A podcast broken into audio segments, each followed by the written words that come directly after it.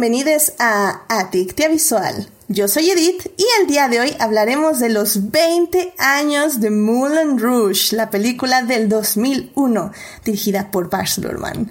Para discutir, fangirlear, analizar y llenarnos de feels está conmigo Dafne. Dafne, bienvenida al programa. Muchísimas gracias por invitarme. Muy contenta de estar por acá. Sí, hoy eres, eres nuestra experta en musicales, así que obviamente tenías que estar acá, o yo creo que me, me venías a casar aquí a mi casa, así que te agradezco mucho que nos acompañes, evidentemente. No, increíble estar por acá, por esta 20 años, no lo puedo procesar. Yo 20 años, pero pues muy contenta de estar por acá. Excelente. Bueno, Dafne, muchísimas gracias. Y también está aquí con nosotros Gina. Gina, ¿cómo estás? Bienvenida de regreso al programa. Hola a todos, hola Tiff, hola Daphne, me da mucho gusto estar otra vez aquí ya rompiendo récords de, de, mis participaciones en el podcast, pero pues en las más mejores, así que me da mucho gusto saludarlos otra vez. Claro que sí, claro que sí. Aquí ya tenemos a Gina. Muy bien, muy bien. Y, y, pues sí, pues sí. Tenemos que hablar de este musical y obviamente era una de las cosas que, que les dije. Se acerca el aniversario de Moulin Rouge y ustedes dos dijeron, claro que sí, ahí estamos. Claro que sí. y bueno, pues ya saben, querido público, que si se quieren unir a la conversación, estamos en el canal de YouTube o Twitch en vivo ahorita, lunes 9.30 de la noche. Y bueno, obviamente también nos pueden eh, escuchar en diferentes en las diversas plataformas. Pero bueno, obviamente antes de ir a hablar de esta gran película, tenemos que salvar lo que amamos.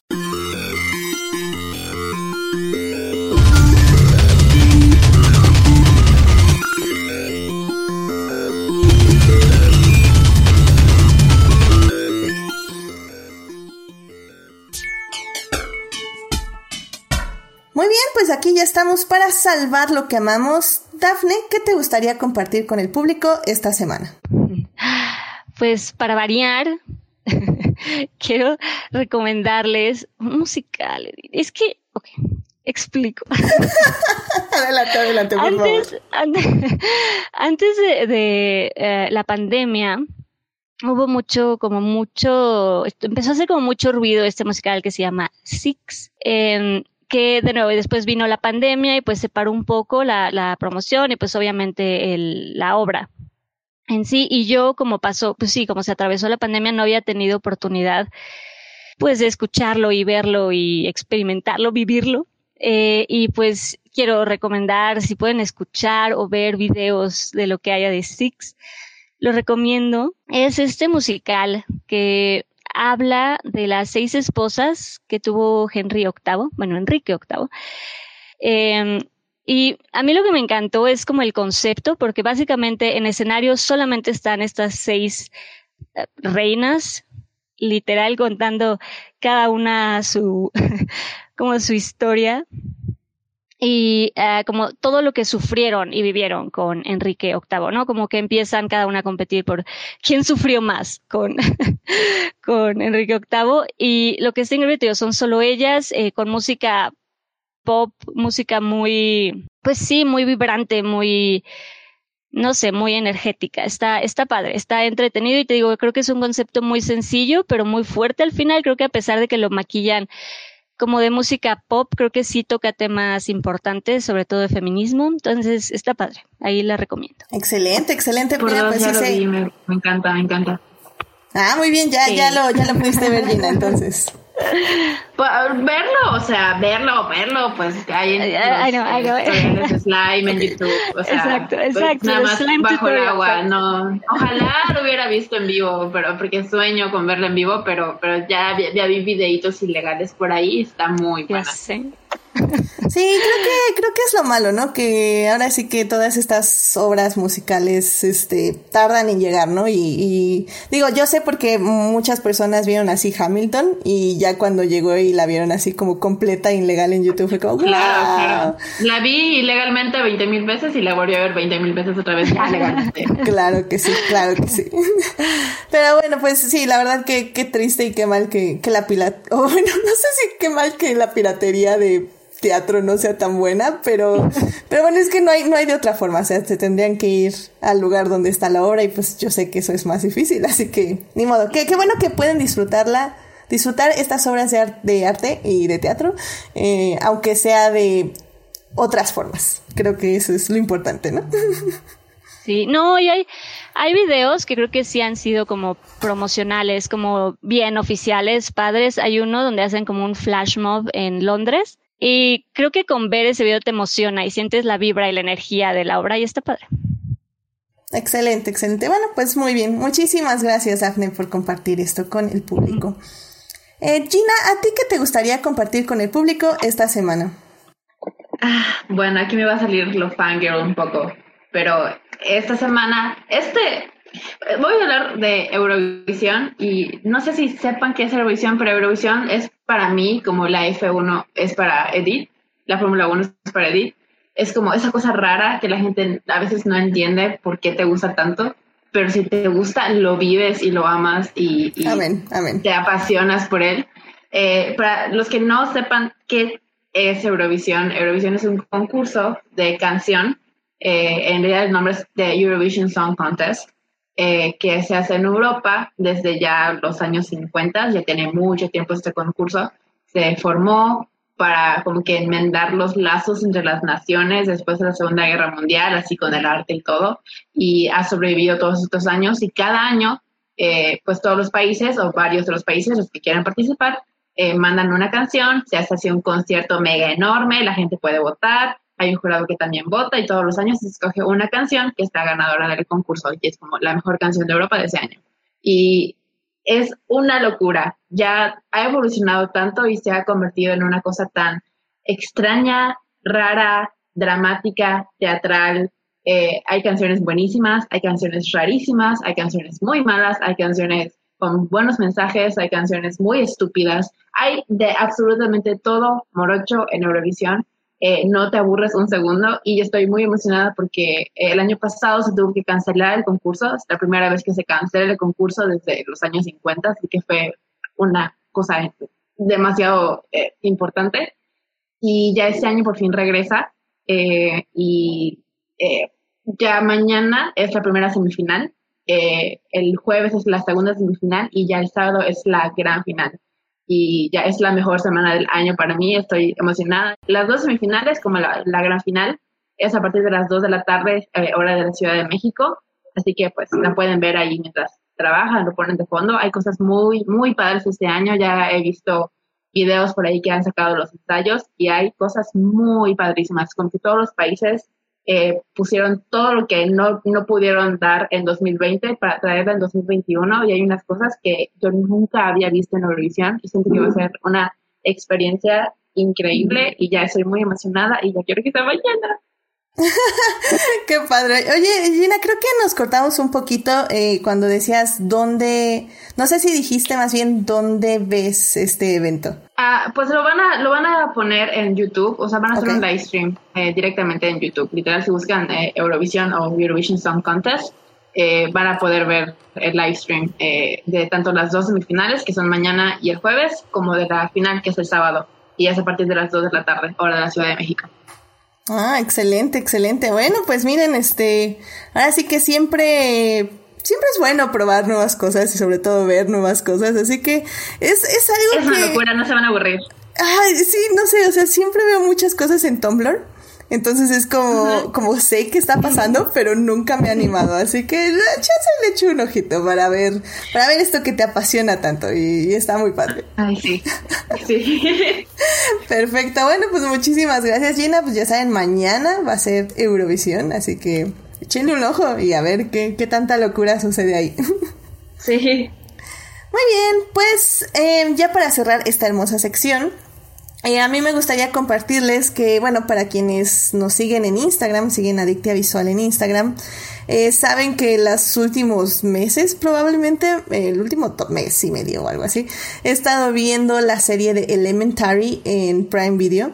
Eh, sí, me eché las siete temporadas, que, que, son la verdad bastantito porque son 24 episodios por temporada, entonces son 154 episodios en total. Eh, de más o menos 45 minutos. Y me gustó la serie, la verdad, miren, es, no les voy a mentir, es una serie que vi de fondo un poco, eh, porque no es algo que le tengas que poner como súper atención. O sea, los casos es una serie episódica. Entonces cada, cada capítulo, eh, este Sherlock, porque bueno, para quien no sepa, Elementary es eh, protagonizada por Sherlock Holmes, o bueno, más bien el, el, personaje principal, perdón, es Sherlock Holmes, y pues su fiel ayudante Watson, que en este caso es interpretado por, eh, bueno, interpretada por Lucy Liu. Em, y bueno, Sherlock es interpretado por Johnny Lee Miller. Y, entonces hacen esta dupla que pues van resolviendo casos, ¿no? En, en, Nueva York, porque aparte se ubica en Estados Unidos la serie. Y la verdad es que, eh, como digo, la, las, los casos capítulo a capítulo están interesantes y están padres, pero no es algo que le tengan que poner así como súper atención. Pero definitivamente lo que, por la razón por la que la seguí viendo, es porque esta dinámica, este dúo que tienen eh, ambos, eh, tanto Lucy Liu como Johnny Lee Miller, eh, es muy divertida, es muy fresca, se siente como esta amistad, esta camadería. Y por lo que tengo entendido, el showrunner decidió desde el inicio que no iba a ser una pareja romántica, por decirlo así, pero eso no quiere decir que le tiene miedo a que se muestren cariño y se muestren amor, porque al final del día, pues sí, son partners, como dicen, son compañeros, así de, son socios, porque sí se dicen socios. Em, y, y también ya son familia al, final, ¿no? Conforme va avanzando la, la historia. Así que eso está muy padre. Eh, hay temporadas mejores que otras, hay cliffhangers mejores que otros. Pero creo que una serie así para tener de fondo, disfrutar y, divertirse de vez en cuando y escuchar como un chiste y tal vez le paran y lo regresan y lo checan y está, está muy bien. Es una serie leve, una serie tranquila para relajarse, para que no quieren pensar, no quieren saber nada del mundo. Vean estos episodios. Hay dos o tres episodios que sí dije, ay, esto no es para relajarse, esto sí está muy heavy porque pues al final del día están resolviendo crímenes. Pero en general creo que es una serie que se puede disfrutar hay una aparición muy buena de Moriarty por ahí en la primera temporada y creo que el eh, asesino, bueno, más bien no el villano, el villano en la última temporada, en la séptima temporada está increíble también. Así que pues chequenla, está en Prime Video si quieren, como digo, siete temporadas, 154 episodios y pues se la pueden llevar con calma. La verdad es que, como digo, serie ligera, la recomiendo. Así que bueno, Em, pues con esto cerramos esta hermosa sesión de Salvando lo que amamos y nos podemos por fin a ir a hablar de la película que nos trajo el día de hoy a este programa. Así que vámonos a hablar de cine.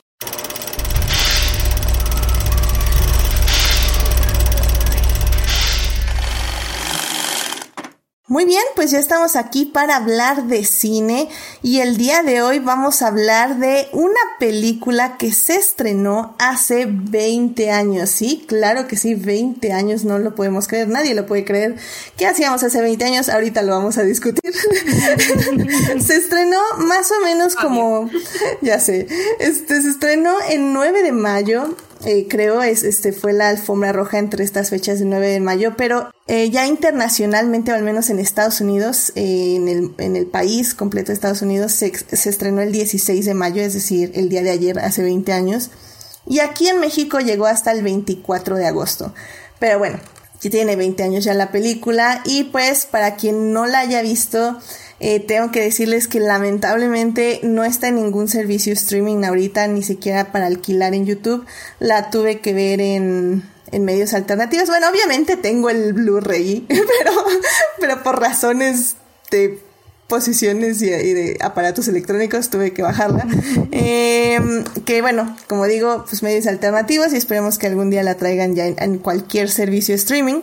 Pero bueno, la película es dirigida por Bars Lurman y está protagonizada por Nicole Kidman y Juan McGregor, entre pues muchísimos actores más que salen ahí en la película.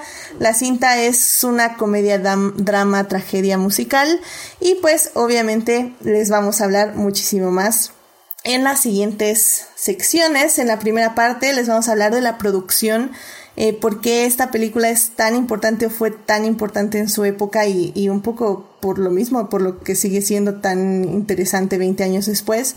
En la segunda parte ya les vamos a hablar más de la trama y los personajes, así que para quien no la ha visto, ahí es cuando ya van a ir los spoilers, porque evidentemente pues ya tenemos que hablar 20 años después con spoilers.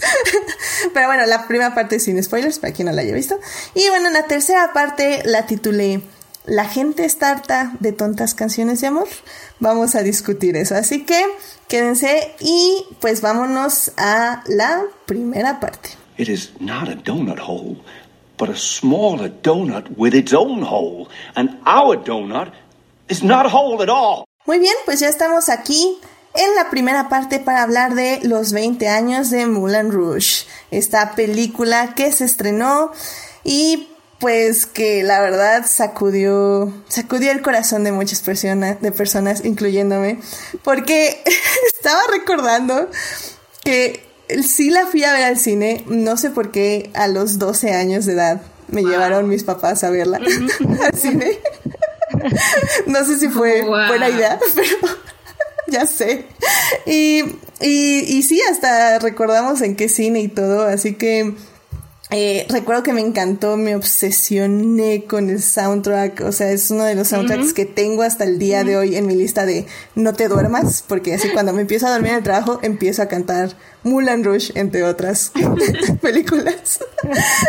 y este, híjole, y, y la amé, pero hay, hay muchas razones por las que la amé y obviamente una de ellas es la producción. Pero bueno, Dafne, ¿tú por qué no nos hablas un poquito de tu experiencia con Mulan Rush y pues ya nos empiezas a hablar de la producción de esta película, del director también, de Bars Luhrmann? Eh, pues sí, un poco uh, como parecido a, a, tu experiencia. Yo también me acuerdo haberla visto en el cine, tampoco entiendo por qué. pero la vimos eh, igual, era de los soundtracks que traía, sabes, que me aprendía las letras, las estudiaba, las interpretaba, ya sabes, era, crecí con, con ese soundtrack. Y eh, pues sí, la música es increíble. Y ajá, me acuerdo que me, me gustó mucho, sí se me quedó, fue una de esas pelis que sí se me quedó. Y pues sí, en la producción, pues obvio, pues con, o sea, todo, ¿no? Llamativa, todos los efectos. Creo que de hecho todavía si la ves, creo que creo que esa parte de la producción y de todo lo que echaron para que luciera todo lo que querían hacer, eh, creo que se mantiene muy bien. Creo que um, todo lo llamativo de como que creo que el director si algo sabe es justamente aprovechar eh, la producción y los diseños de producción para hacerlo lo más llamativo posible. no, lo hemos, bueno, en la última que, creo que se nota mucho, es, saco otras, pero creo que en una donde es muy evidente es en eh, El Gran Gatsby, que también dirigió. Eh, creo que puedes ver también esa necesidad de, color y de, de, ruido y de que todo sea súper llamativo. Y pues creo que eso mismo se nota en Moulin Rouge. Si me preguntas a mí, creo que en Moulin Rouge funciona muy bien. Es eh, como esta, pues sí, todo lo, lo, lo llamativo de la producción, todo lo atractivo que quiso poner, los colores, este uso hermoso del dorado y el rojo que está en todos lados, no sé, ¿no? Está bastante cuidada y llama mucho la atención, es muy, o sea, visualmente, estéticamente es muy, se disfruta verla. Eh, y pues uh -huh. sí, digo, entre cosas de producción, pero es eh, visualmente, estéticamente creo que es muy atractiva. Sí, la verdad sí es muy atractiva y es que, bueno, ya eh, adentrándome básicamente en artículos y así, bueno, es, esta es la tercera película del director Bars Luhrmann, eh, anteriormente dirige Strictly, Strictly Ballroom, que no la he visto, y Romeo y Julieta, que es así la vi, que es Romeo y Julieta, esta adaptación con Leonardo DiCaprio y, si no mal recuerdo, es Claire Danes. Y, uh -huh. y que recuerdo que decía yo, wow, esto es no, no puedo.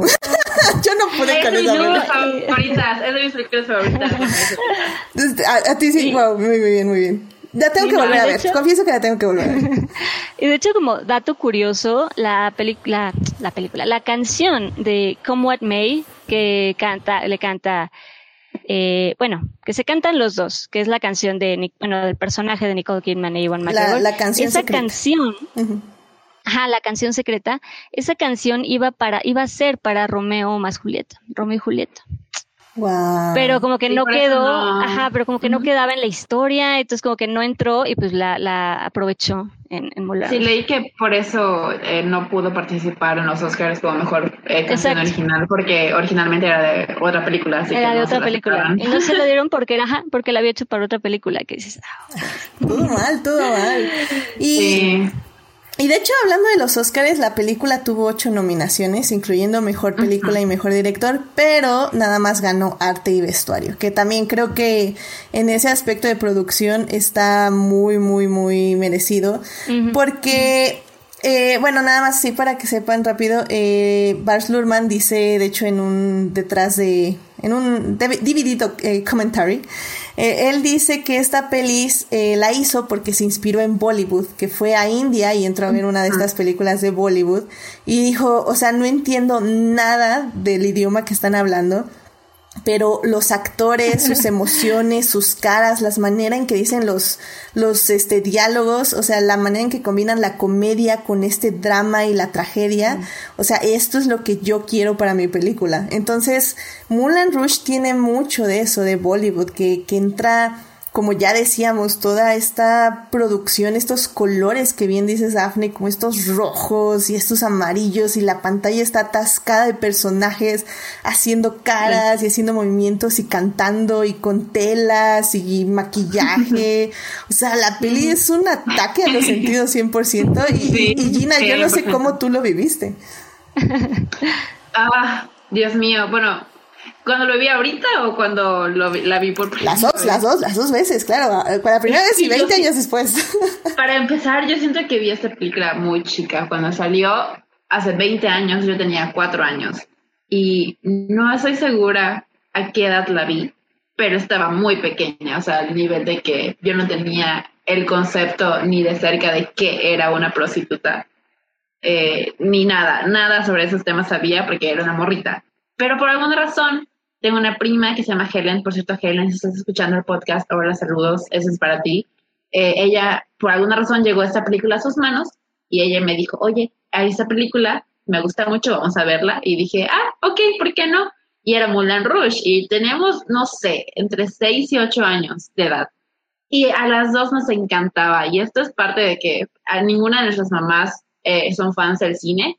Ninguna de las dos. O sea, sí ven películas, pero no están pendientes de nada. Así que ellas no tenían idea de qué era Moulin Rouge. Creo que si hubieran sabido, no, no nos hubieran dejado ver tan chicas. Pero pues, por algo pasan las cosas, ¿no? Y desde que era, desde el primer momento en que la vi, algo tenía la película o algo tiene la película que me llamó tanto la atención. Creo que es esta, como que falta de vergüenza, yo le digo, de que, de que va todo lo que da y, y a 100 kilómetros por hora y no, no hace nada a medias, es como que todos los sentimientos, todo el tiempo, a todo lo que dan. Y eso para la Gina chiquita que la vio por primera vez, como que le llamaba mucho la atención. Y la música, para empezar, igual como estaba tan chica, muchas de las canciones de la película yo no las conocía antes. Son canciones muy famosas, populares, o sea, que son cultura básica pop.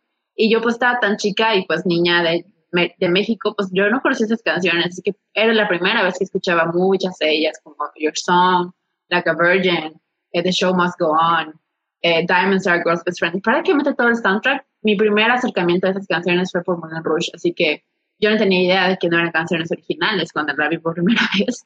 Eh, y, y ya tuvo tanto impacto en mí que creo que esta película realmente formó el tipo de películas que me gustan, desde lo musical a lo exagerado, lo teatral, lo romántico. Por algo me encanta igual Romeo y Julieta, porque es este mismo estilo de eh, teatricalidad y, y todas las emociones todo el tiempo.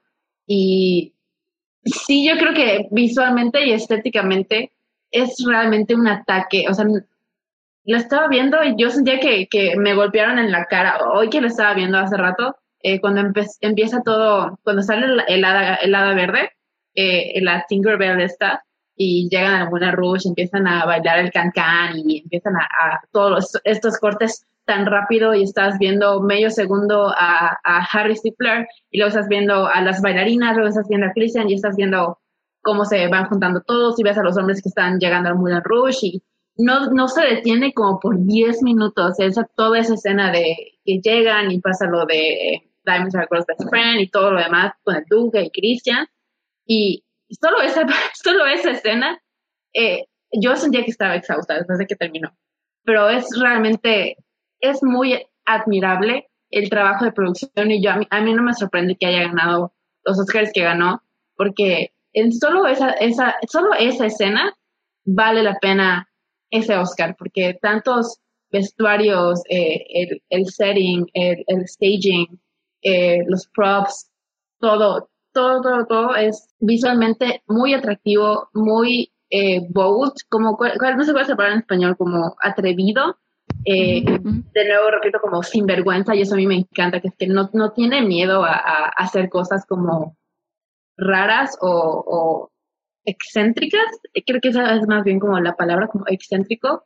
Y definitivamente le da a la película una personalidad completamente propia que fuera de las películas o las otras películas de Baz Luhrmann, no hay otras películas así en el oeste, o sea, está muy inspirado en Bollywood y en la India y todo, y eso es algo que muy pocas veces se han atrevido a trasladarlo a, a películas occidentales, así que eso le da muchísimos puntos de originalidad y, de, personalidad y, una, una identidad, de una identidad que es como, ah, Moulin Rouge, claro, sí, eso.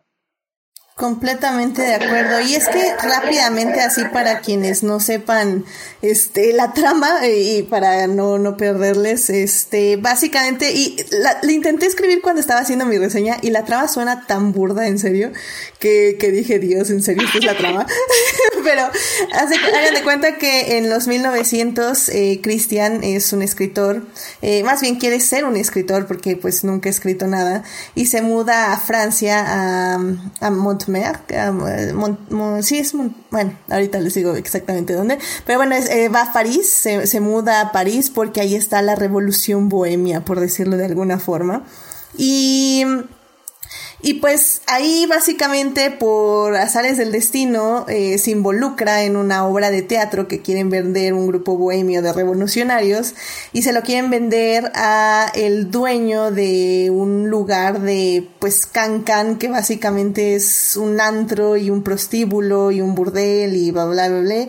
Y, y bueno, para venderle esta obra de teatro eh, tiene que conquistar o tiene que vendérsela primero a la joya, al diamante de, del lugar, que es Satín, que es la, la, mujer más increíble, guapa y, talentosa, que obviamente es interpretada por Nicole Kidman, porque da, o sea, y y bueno, y al mismo tiempo Nicole Kidman tiene que, bueno, Satin tiene que venderse, vender, venderse ella y vender Moulin Rouge, el lugar donde está, a un duque millonario que quiere invertir en ella para que, para que ella ya se tenga que dejar de vender y, o bueno, de prostituir y pueda convertirse en una actriz de verdad, ¿no? Y bueno, en esa noche donde este Cristian tiene que venderle a Satín su obra y Satín se tiene que vender al duque, eh, Satín confunde al, a Cristian con el duque, entonces trata de seducir a Cristian y pues de ahí sale una situación donde básicamente Satín y Cristian se enamoran, pero al mismo tiempo Satín tiene que enamorar al duque. Y pues surge una, una historia eh, romántica que empieza siendo comedia, luego se convierte en un drama y pues termina en una tragedia. Y no, eso no es un spoiler porque literalmente, y creo que es una de las cosas que, ah, bueno, me gustaría discutir ya mejor en la siguiente parte, pero, pues se me hace muy interesante cómo se aproxima la historia. Pero bueno, eh, antes de pasar a la siguiente parte, nada más quería justamente comentar esto que estabas hablando, Gina, de las canciones, porque la, la, película se aproxima a toda esta historia por medio de música y como bien dijiste, Bars Luhrmann utiliza, él dice, sí, la película está ambientada en los 1900, pero ¿cómo puedo acercar la trama a la gente? O sea, no puedo poner música de 1900 porque pues la trama pues se va a sentir real, se va a o se va a no se va a sentir como Bollywood, porque la música va a alejar al público. Entonces, ¿cómo traigo más al público a esta época? Y él decide justamente hacer adaptaciones de canciones pop de los 80s y 90s y adaptarlas para la película. Entonces, sí tenemos cosas así bien cañonas, como ya bien decías, de Madonna, de este, ay, YouTube se me ocurre ahorita, ¿qué más había? Es Queen. Queen también, sí es cierto. Elton John. De Police Eh, también. eh, Sound of Music. Sa- la- Sound of Music. De Virus también, hay Sí. algunas frases Eso, ahí. estaba leyendo que eh, en realidad como que parte de la razón por la que quiere usar estas canciones que son como del siglo XX, que son como décadas después de donde está ambientada la película, es como para reforzar la idea de que Christian es un músico tan talentoso y tan eh, más allá de todos sus contemporáneos, que la música que él hace, que pues son esas, pues mu- muchas de esas, de esas canciones que usa, es, son, está a, a pre de su tiempo, antes de su tiempo, adelantado a su época. Mm. Sí, y, y lo que me gusta mucho de Mulan Rush es que no pone las canciones. O sea, creo que hay muchas películas musicales que luego nada más sí agarran canciones icónicas, pero las ponen tal y como son, casi casi los mismos acordes, la misma duración, y, y pues eso ya te saca porque te recuerda justamente a la canción. Y, y la música, eh, cada quien tiene una relación en específico con la música y con las canciones. Entonces, si una película agarra una canción y la pone como tal, te va a transportar a tus vivencias, no te va a transportar a las vivencias que estás, eh, que se están retratando en la película. Y lo que hace muy bien Mulan Rouge es adaptar, cambiar de tono, cambiar este el ritmo de todas las canciones, adaptarlas a sus A veces la actores, letra. a veces la letra y hace mashups. Lo cual yo Sí. no había visto hasta Glee. O sea, Glee fue la segunda Sí. serie que lo hizo. Porque para mí No, siempre va a ser primero Mulan Rouge. Eh, lo que igual me gusta mucho que hace es que eh, pues en los musicales y en, pues en general todo lo que lleve música eh, está este término que se llama leitmotiv, que es como un pedacito de música que se va repitiendo se- y se va repitiendo y se va repitiendo. Y me gusta que agarren como eh, letras de canciones que ya existían previamente, pero le dan una identidad propia al, al punto de que las hacen como que sus leitmotivs dentro de la película. Está el The Hills Are Alive with the Sound of Music, que repiten un montón, eh, y el How Wonderful Life Is Now You're in the World, que se lo repiten a cada rato Satín y, y Christian. Y igual eso siento que es un gran acierto de cómo si esas canciones son populares y la gente las conoce, pero las estamos haciendo nuestras ahora. Exacto, exacto. Y, y yo creo que Daphne en ese aspecto nos puede decir cómo se consigue un copyright, porque yo sí leí que Bars Luhrmann le tomó dos años conseguir los derechos de todas las canciones y de hecho hasta Courtney Love, que iba a ser a Satín en un momento, eh, pero bueno, al final ya no quedó, pero ella le, le ayudó a conseguir los derechos de Nirvana, entonces Sí. está interesante. Y es que sí es, está cañón. Eh, No, o sea, para empezar, lo difícil que es conseguirlo y lo caro, ¿no? lo costoso que, que llega a ser tener derechos, porque además no usan como poquito, o sea, es voy a tomar la canción, tal cual. Entonces, sí es, es, sí, pues es, es pedir derechos y como dices, creo que fue de las cosas que más tardaron en poder obtener todos los permisos y derechos para canción. Y de hecho, muchas de las canciones que querían usar no pudieron usarlas por cuestión de permisos y derechos. Que también esa es otra cosa, que muchas tuvieron que cortarlas, pues sí, porque no tuvieron o la lana o, lo- el permiso, finalmente no lo, no lo consiguieron. Entonces sí, es, es, es toda una aventura aventarse a hacer algo así, porque aparte, eso que dices, no era nada más como, bueno, no, un poco pienso como lo que hicieron en em, Across the Universe, que digo, es, es otra peripecia, pero bueno, dices, bueno, ok, voy a agarrar la música de solo un artista, ¿no? O en Hoy no me puedo levantar, que es, bueno, es, es este artista, es este compositor, tengo que enfocarme en encontrar las músicas de, de ello, ¿no? Ajá, exacto, o Mamma Mía de Conava. No, acá es, son un chingo y medio de, de, Básicamente. de, de autores y de canciones y todas las quiero. Entonces, es, sí, es, es todo un reto Sí. y sí es de los que más se tardaron en, en conseguir. Wow, sí, no, no, está, está muy cañón. Y bueno, pues ya antes de irnos a la siguiente parte, nada más rápidamente en el chat está Héctor, este, nos dice que bueno, todos los Blu-rays están amontonados en un lugar difícil de accesar en estos días. Efectivamente, de hecho, esa es una de las razones por las que DVDs ya, ya, DVDs y Blu-rays son difíciles de, de poner. Dice Héctor, yo la fui a ver por, por Nicole Kidman, aunque en realidad era el joven Héctor justificando su masculinidad frágil, por lo que la verdad quería ir a verla por Iwan McGregor. Muy bien. Digo, digo, está, está, increíble porque Iwan y, Nicole es así como wow, o sea, no están cañones los dos. Y, y, bueno, Sofía dice que sí, es muy chistoso ver a Kylie Mignor como Ada, pero que lo hizo súper bien y sí, al, al inicio lo hace súper bien y Montmartre, gracias, este, Cristian va a Montmartre. Y bueno, y también dice que hay canciones de Rocky Punk, sí, como, como lo estuvimos mencionando. Muchas gracias, Sofía. Y, y pues sí, este, es, es una peli, o sea, si no la han visto y, y, ya se la quieren ir a ver porque spoilers, y ahora sí vamos a hablar 100% en la segunda parte con spoilers. Pero bueno, o sea, si no la han visto, la verdad es que, y les gustan los musicales, porque también creo que es algo importante. Y a la gente que no le gustan los musicales, yo creo que esta peli les va a dar un dolor de cabeza cañón. Sí lo creo. Sí, es que es mucha, es como tú decías, Gina, es mucha información. O sea, los primeros 15 minutos yo dije, no. O sea, mi idea era tuitear como escena por escena y decir, ah, miren, qué, qué bonito detalle, etc. No, no manches, o sea, vi los primeros 15 minutos dije, no. O sea, no, o sea, o veo la peli o tuiteo, porque, o sea, esto Siendo justo, ya luego la película se calma, como que al principio es como que para darte, literal es para darte el vértigo de, ah, estás entrando al Moulin Rouge, que es este mundo así subterráneo y es tan exagerado y es un mundo así increíble. Por eso, por eso se va todo en los primeros 15 minutos, ya luego va, le va bajando un poco, o sea, no, no bajando en intensidad, pero sí en, en, ya no se está azotando contra las paredes con sus cortes de cámara. No, y que de hecho todo se calma cuando conoce a Satín.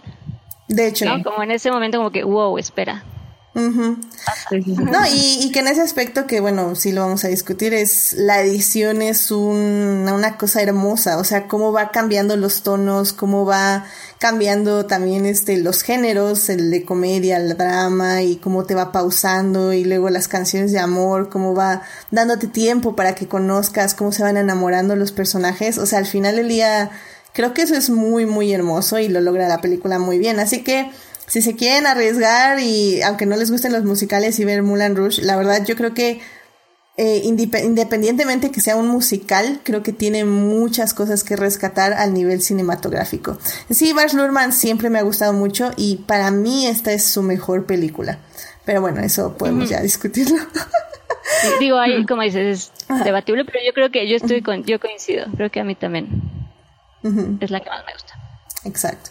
Muy bien. Pues bueno, pues vamos a la segunda parte ya para hablar de la trama y los personajes. Muy bien, pues ya estamos aquí en la segunda parte eh, para hablar de Moulin Rouge, 20 años de esta maravillosa película. En la primera parte hablamos de la producción, y por qué es tan increíble de dónde surgió la idea de Moulin Rouge. Y bueno, pues en esta segunda parte pues ya vamos a hablar de la trama y de los personajes. Obviamente ya va a ser con spoilers porque bueno, se estrenó hace 20 años y pues ya hay que hablar detenidamente de escena por escena. y... Híjole, la verdad, creo que justamente esto que estábamos discutiendo al final de la primera parte es con lo que más me quedo eh, cómo va evolucionando la trama poco a poco, porque 100% empieza como una comedia, o sea, al menos los primeros, como dicen, los primeros 15 minutos hasta que conoce a Satín, es, bueno, hasta que está terminando la escena del elefante, creo yo, ahí termina como la parte de la comedia. Eh, y se me hace muy interesante porque en YouTube hay una plática de Iwan McGregor con Nicole Kidman de hace un año, si no mal recuerdo y esta, perdón, esta plática en YouTube, eh, justamente comentan que la manera de trabajar de Bars Luhrmann era más o menos como un taller. O sea, les llamó, tenían que leer los guiones, improvisar escenas, trabajar esas mismas escenas. O sea, no, no salirse del guion, sino improvisar la escena, cómo la harían, este, cómo se aproximarían, dónde estarían, cómo serían sus reacciones. Y si estuvieron al menos dos semanas trabajando esas reacciones. Y Iwan McGregor recordaba con mucho cariño y mucha risa eh, los momentos en que Nicole Kidman se pone, de que él está diciendo su poesía y Nicole Kidman Satín se pone en el piso. Sí, sí, continúa, no pares, no pares. ¡Qué buena escena! es increíble, yo estaba muriendo de risa. Todo ese rollo que se arma. sí. Todo ese rollo que se llama porque Satín lo está eh, eh, tratando de seducir y él está diciendo de que no, que mi poesía y, y Satín, ay, sí, tu poesía, ¿no? Ay, es que me falta inspiración. Ah, ven, yo te inspiro. es buenísimo, buenísimo. Ay, sí, no, no, no, es una de las mejores escenas y creo que todo el, o sea, toda la onda del pitch, porque bueno, también creo que es una increíble manera de aprender a hacer un pitch, que bueno, para quienes no sepan, eh, el pitch es la manera en que un cineasta, un productor o una persona que quiere hacer cine, eh, o televisión, o un comercial, lo que quieran, eh, se les llama pitch de elevador a cuando tienes que vender tu trama en 30 segundos y vendérsela 100% a otra persona para que saliendo de ese elevador te diga, de esos 30 segundos, te diga, ok, háblame más acerca de esto. Entonces, básicamente no es un pitch de 30 segundos, pero al menos sí es uno de 3 minutos con actuaciones, recreaciones. Música. música. El, mejor, el mejor pitch ya producido con luces, vestuarios, ya. Sí, Pero aparte me encanta porque sí logran que sea improvisado, o sea, los vestuarios que se ponen, son ahí como lo que encuentres, tú agarra lo que sea. Sí, sí, sí, es increíble, o sea, la verdad, todas esas escenas, como ya estábamos diciendo, o sea, son hermosas, o sea, creo que el, el, interior del elefante con todas estas telas, estos colores, o sea, la verdad es que últimamente creo que, bueno, varios años como que fui muy fan del minimalismo, pero ya estoy como eh, recuperando, dejando el minimalismo atrás y recuperando las texturas y los colores, ¿saben? Y, y ese lugar está tan saturado que se me hace tan increíble, o sea, no sé, me, me encanta todo el diseño que, que se llevó a cabo para tanto el Moulin Rouge como el elefante en este caso, ¿no? Y pues sí, o sea, creo que la comedia funciona muy bien, o sea, los actores tienen un timing increíble, o sea, y, y no sé a ustedes cómo les parece este primer encuentro ya romántico, porque empezamos a ver, eh, después de que terminan estas escenas, empezamos a ver el personaje de Satín, cómo está ella cantando la canción de Fly Away, um, donde pues básicamente dice eso, cuáles son sus sueños, ¿no? Que su sueño es irse de ahí y convertirse en alguien. Y, y llega Christian y pues la interrumpe y básicamente la convence de tener un amorío con él, ¿no? De ser amantes. We could be lovers. Ese, y ese es de los mejores mashup en la vida que han hecho. O sea, porque hay veces que puedes querer escuchar las versiones originales de cada una de esas canciones, pero a veces es como el no, quiero escuchar el mashup de Moulin Rouge. Y con la voz de Iwan McGregor, es como, Y con la voz de Iwan McGregor y de Nicole Kidman, sí. sí, sí, sí. No, sí. aparte, Adelante. aparte lo que, lo que, lo que decía, ¿no? Como este uso del, del género que está increíble porque justo empieza, o sea, cuando toda la primera parte como más acelerada empieza como comedia. Eh, justo en esta parte que comentas ahorita, Edith, se vuelve ya como que nos vamos hacia lo romántico para ya después pasar al drama y bueno, terminar en la tragedia, ¿no? Y creo que en especial en esta parte que tú, que tú dices de cómo empieza la relación, a mí personalmente me encanta por cómo te plantean al personaje de Satín. Como esta contradicción entre los dos, como esta, donde ella le está diciendo como, a ver, hay que, hay que trabajar y hay que comer y no, y relájate un chingo. no, porque incluso le pregunta como, es que hace rato me dijiste que me amas, ¿sí es cierto? Y que ella le dice como, ay. Ay, ¿te la creíste? Sí, exacto, como, no, me pagan para, ¿no? Para esto. Y es cuando este empieza a cantarle del amor y de la vida y es lo más maravilloso del mundo. Y que Nicole le contesta como, sea, sí, pero eh, no sé, porque después si la relación progresa, pues tú, tú vas a cambiar un chingo y te vas a volver medio, eh, y yo, yo voy a tomar. Entonces, no sé. Nos vamos a Entonces, como, deprimir. como, exacto. Entonces, como que ese diálogo a mí me parece increíble. Hasta que, pues sí, le endulce el oído y pues decide darse la oportunidad y tener esa relación.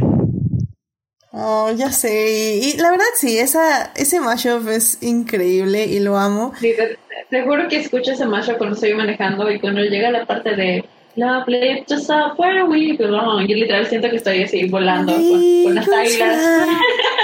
Ay, qué hermoso, qué hermoso mashup, qué hermosas voces. Es- y es que aparte- bien arreglado está. Ah, me encanta. Sí, no, increíble. Y aparte logran que sea un diálogo, que eso es lo que me encanta Sí. de ese mashup, que logran que sea una plática. Exacto. ¿no? Y, y no en la parte que usa, perdón. No, sí, adelante. La parte que usa Silly Love Songs, que um, Nicole canta, o Satin canta la parte de You think people would be tired of, Silly Love Songs. Eh, y, y eh, Christian le contesta, I look around me and I see it isn't so. Y como que se van eh, peloteando la, los, Sí. eh, los versos de esa canción y se, ahí se forma el diálogo. Y no le cambió nada a la canción, nada más. Mm, mm. Le puso los versos a, unos versos a Satin, unos versos a Christian y se hace una conversación entre ellos dos. Sí, sí, y sí. Es, es brillante. Sí, es increíble. La verdad que sí. Sí, la verdad, por eso, por eso me quería detener ahí, porque creo que eso, pues es que ya no hay más nada más que decir, o sea, sí, yo creo que eso en una película normal, comillas, comillas, sería como eh, días, semanas de, de juego, de, de, de estar ahí entre sí que no y que sí que no. Y, y la película dice, no, a mí no me interesa eso, a mí me interesa ver cuando ya están enamorados. Entonces, para entre que se convencen y no, eso, eso yo no lo quiero hacer. Y, y me voy a llevar nada más una canción de cinco minutos para, para mostrar cómo se enamoran, cómo, jamás bien eso, cómo la convence y ya, y punto, y vámonos directo al amor. Lo cual es muy bonito porque creo que también, y creo que lo vamos a tocar en la tercera parte, pero creo que ya no muchas películas hacen eso, no, no muchas películas se dedican a mostrar el amor como es, casi siempre es como, sí, vamos a coquetear, ¿por qué dije filter? Filter, ok, vamos a coquetear. Eh, el amor es- son escenas rápidas en Fates y, y luego ya vamos a la tragedia o al problema. Y, y creo que esta peli sí hay un problema, o sea, en, en el aspecto de que pues sí están haciendo algo prohibido, entonces el, el, el peligro más bien está siempre atrás, inminente. Pero creo que Bars Luhrmann sí trata de explorar sus sentimientos y de explorar por qué están tan enamorados. Y creo que eso es lo que hace tan efectivo el final. Pero, híjole, no, no sé ustedes cómo ven toda esta onda de, de pues cuando están con el duque y están cantando de There is no time to hide". Eso, creo que. creo que, de hecho, creo que lo bonito, o sea, creo que a mí de- desde. mm, como esa, esa interacción entre ellos, desde que él empieza a cantar Your Song, que pues sí ves perfectamente en Satín como esta onda de, espérame, nunca nadie me había pues hablado así, nunca nadie me había dicho cosas tan bonitas. Como, ¿qué está pasando? ¿Por qué me hablas así de monito? ¿Qué es esto?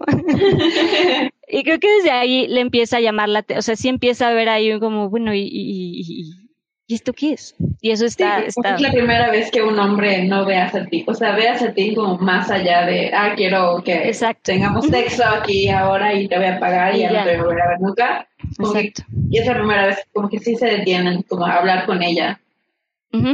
Sí, sí, sí. Y, y bueno, pues definitivamente obvia- eh, tenemos que pasar pues a la parte trágica. Porque hay, hay algo que me... que creo que también fue una de las primeras películas que lo vi y, y creo que en este momento no se me ocurre otra película donde hayan hecho esto, que es decirte desde un inicio en qué va a acabar la cinta. O sea, porque la primera escena es eh, Christian, pues demacrado en, en su hotel y diciéndote que pues va a escribir esta historia y que, es, y que el amor de su vida está muerta. Está muerto, sí. Y, y que como, me- wow.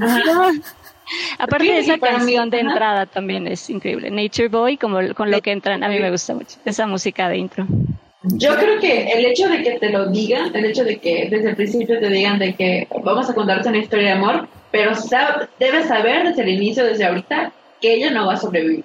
Y ya desde, desde entonces ya te creas las expectativas de, ah, ok, ya sé que esa historia va a ser un amor que no, no va a terminar bien y creo que eso te prepara un poco para lo que viene, como que no te crea, o sea, hace, yo, puede, yo siento que aminora un poco el golpe de, de lo que pasa al final, porque por lo menos ya lo veías venir, como que, ah, ok, ya, ya vi cómo llegó todo a esto y como te hace apreciar más como esta historia, la historia de amor y como que la historia bonita que tuvieron ellos, porque dices, bueno, ok, tal vez vaya a terminar mal, pero por lo menos tuvieron eso que fue como tan precioso y tan bello y tan, que tiene tanto valor y, y ya, y no te, no, no, no trata la muerte de Satín como un shock value, porque pues ya, ya lo sabías, y durante toda la película ya sabes que quién se va a morir, así que no es como, ¡ja! Te engañé, creí que iba a ser un romance feliz, ah, pues mira, se va a morir la morra, porque por lo menos ya sabes a qué, ya sabes a lo que vas,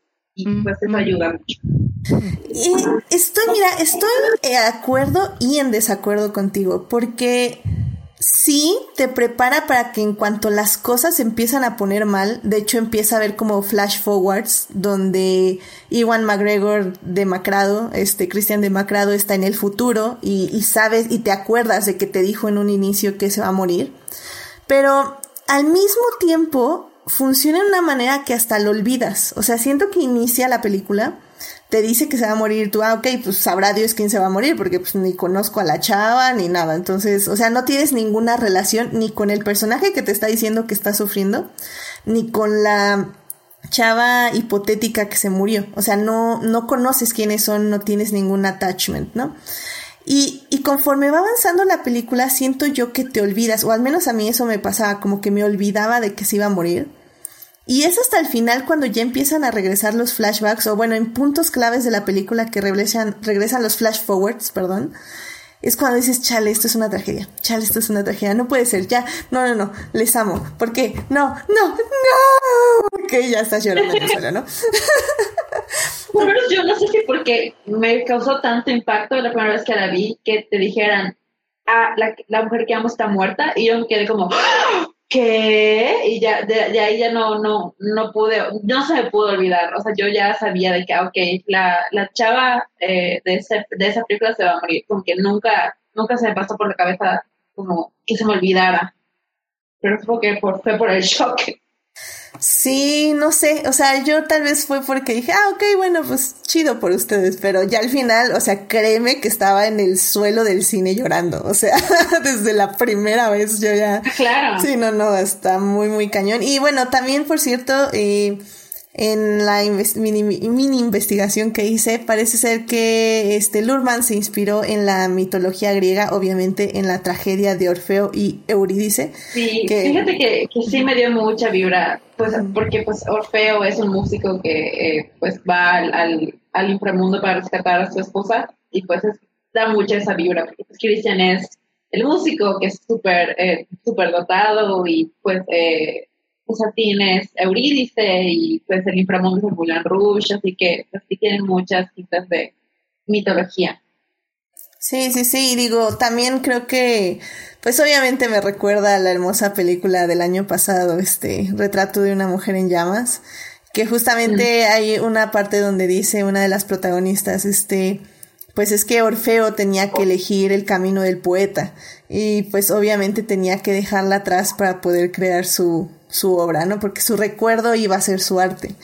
Y, y pues técnicamente sí es esto, o sea, al final ya Christian sí escribe la historia de los dos y pues es, es su arte, entonces también tiene mucho ahí que ver y pues sí es muy triste porque, bueno, pues justo conforme vamos ya avanzando al final, pues está toda esta tragedia donde este Satín tiene tuberculosis, que por cierto creo que no funciona muy bien esa enfermedad porque era como contagiable, entonces Cristian ya también le haber, tenía que haber dado, pero ok. Este, pero bueno, este Satín tiene... Sí, está vacunado. Ah, exactamente.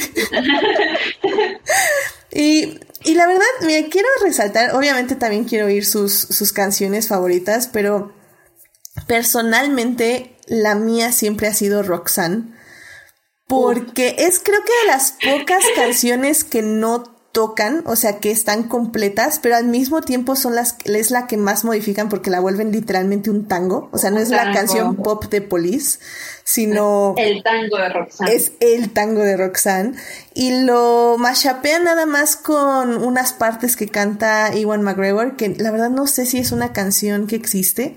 Supongo que sí, pero Creo que esa parte sí es original, creo.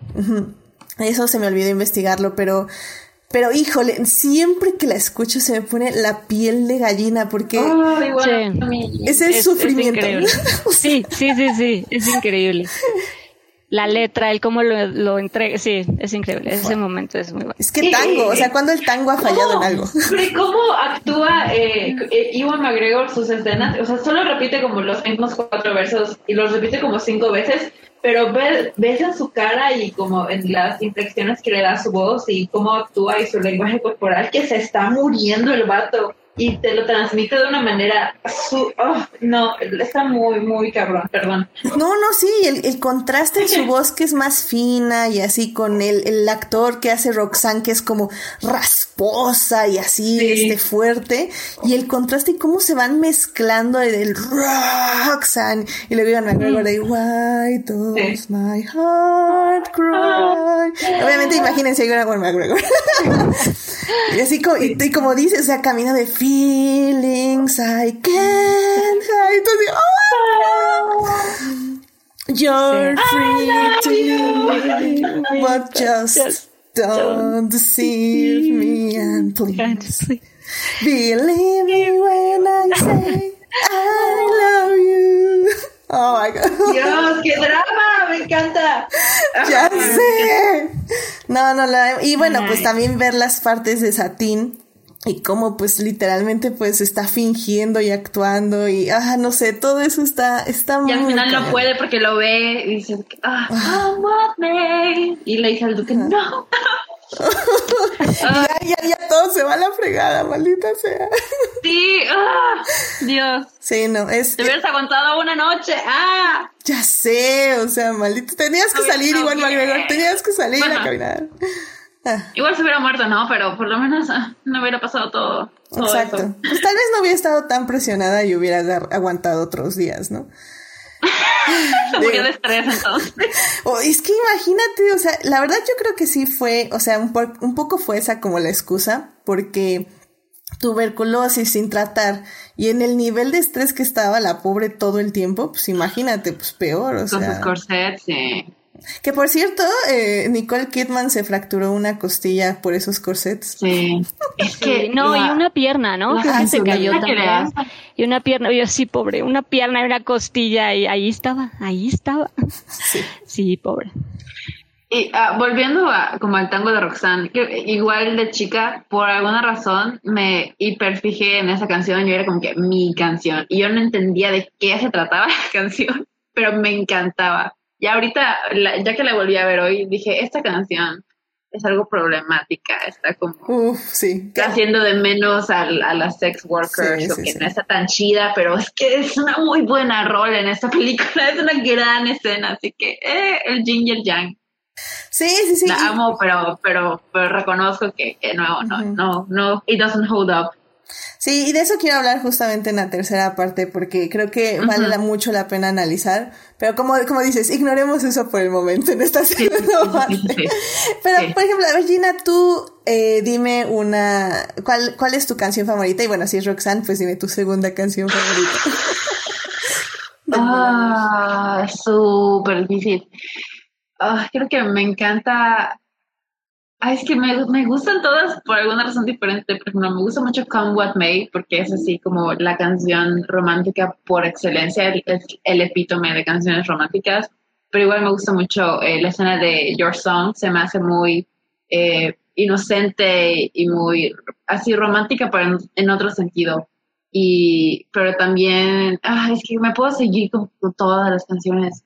Um, y nada más, igual, haciendo shout out a, a, Diamonds Are Girl's Best Friend, la, la primera vez que aparece Satín. Todo ese número musical es, es buenísimo y Nicole Kidman igual es una es una diosa y se come ese número, o sea, Sí.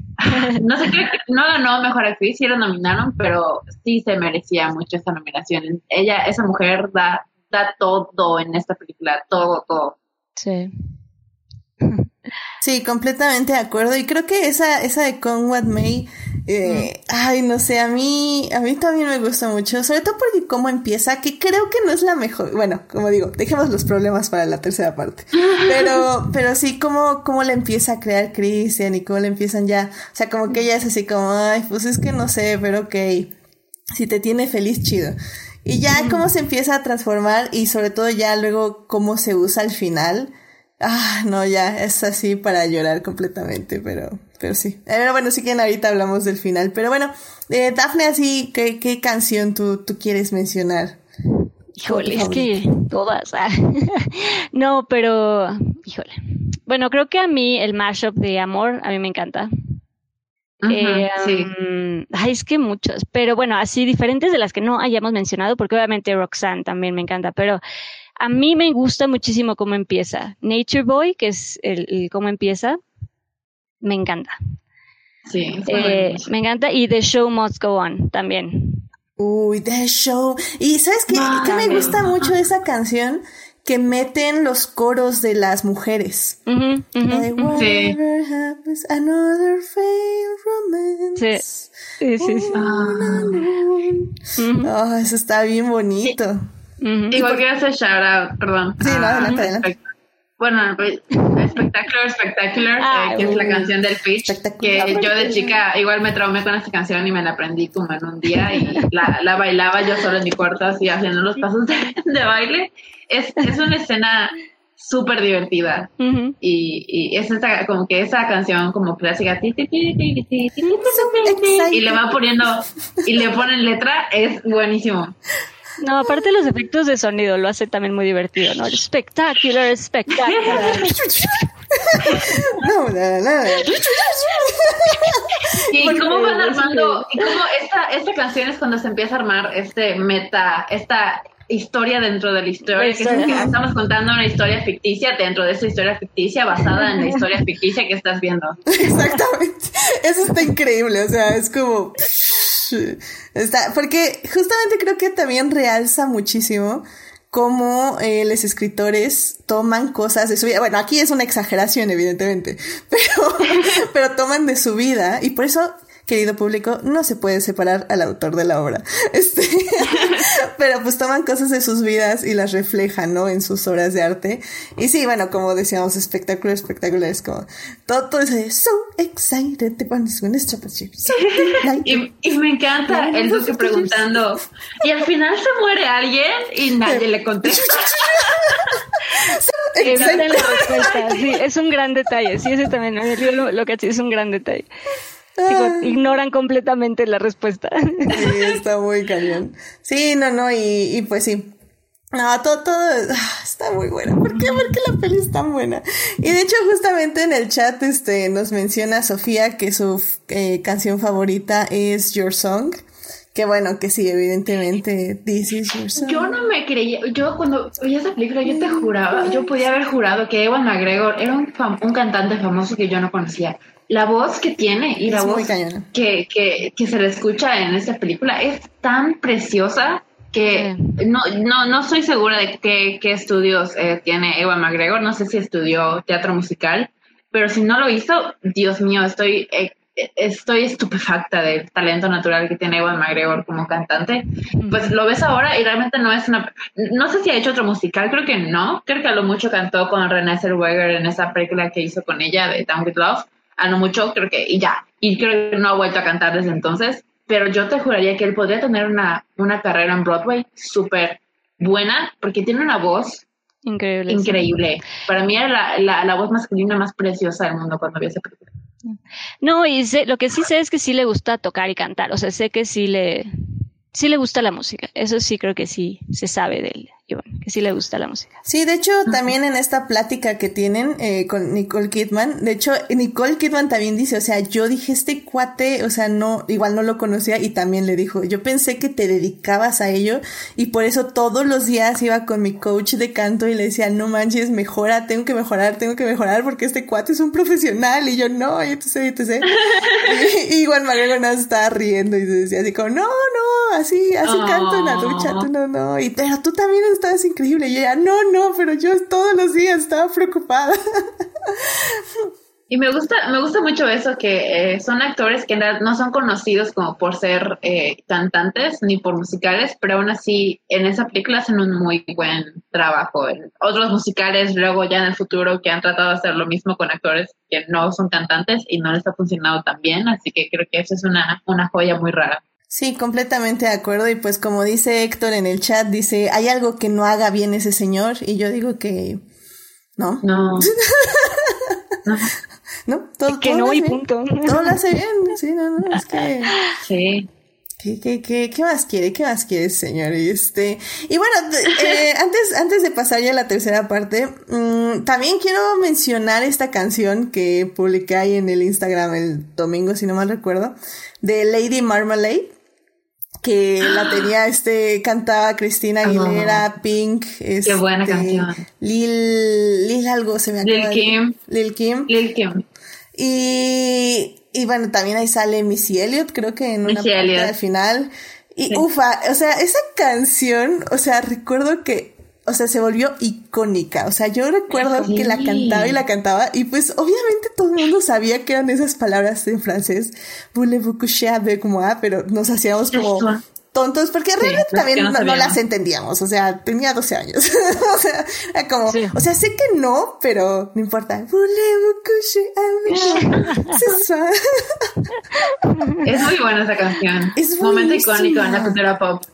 Es que es buenísima y yo no me acordaba que sí la habían integrado en la película. Está justamente ahí cuando, baila el cancan cuando llegan a Mulan No está tal cual, está como que remixeada con, con otras cosas, pero puedes escuchar ahí la voz de Aguilera. Es muy, sí, sí, es un increíble. muy buen, porque sí está como súper rápida, de hecho hasta la aceleran y le hacen un buen... Muy caótico.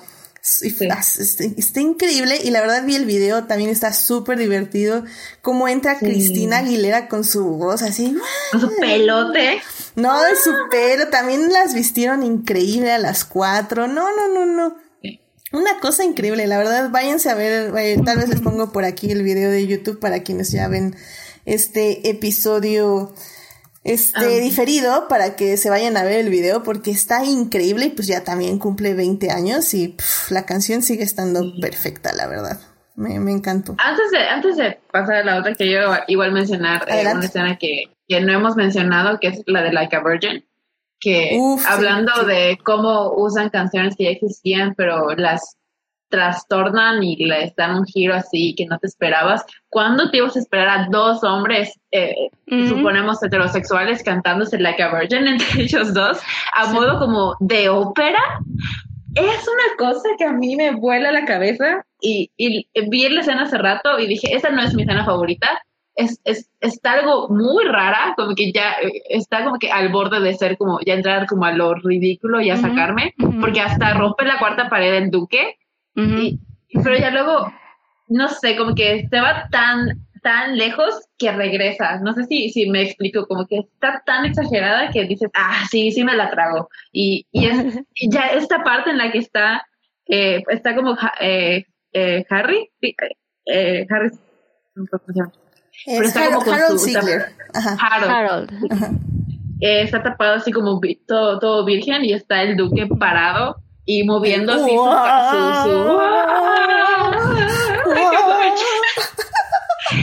Es una locura esa escena, una locura completa. Jamás. Yo, y repito, yo no conocía la canción antes, la de Madonna, porque yo no había escuchado nunca esa canción.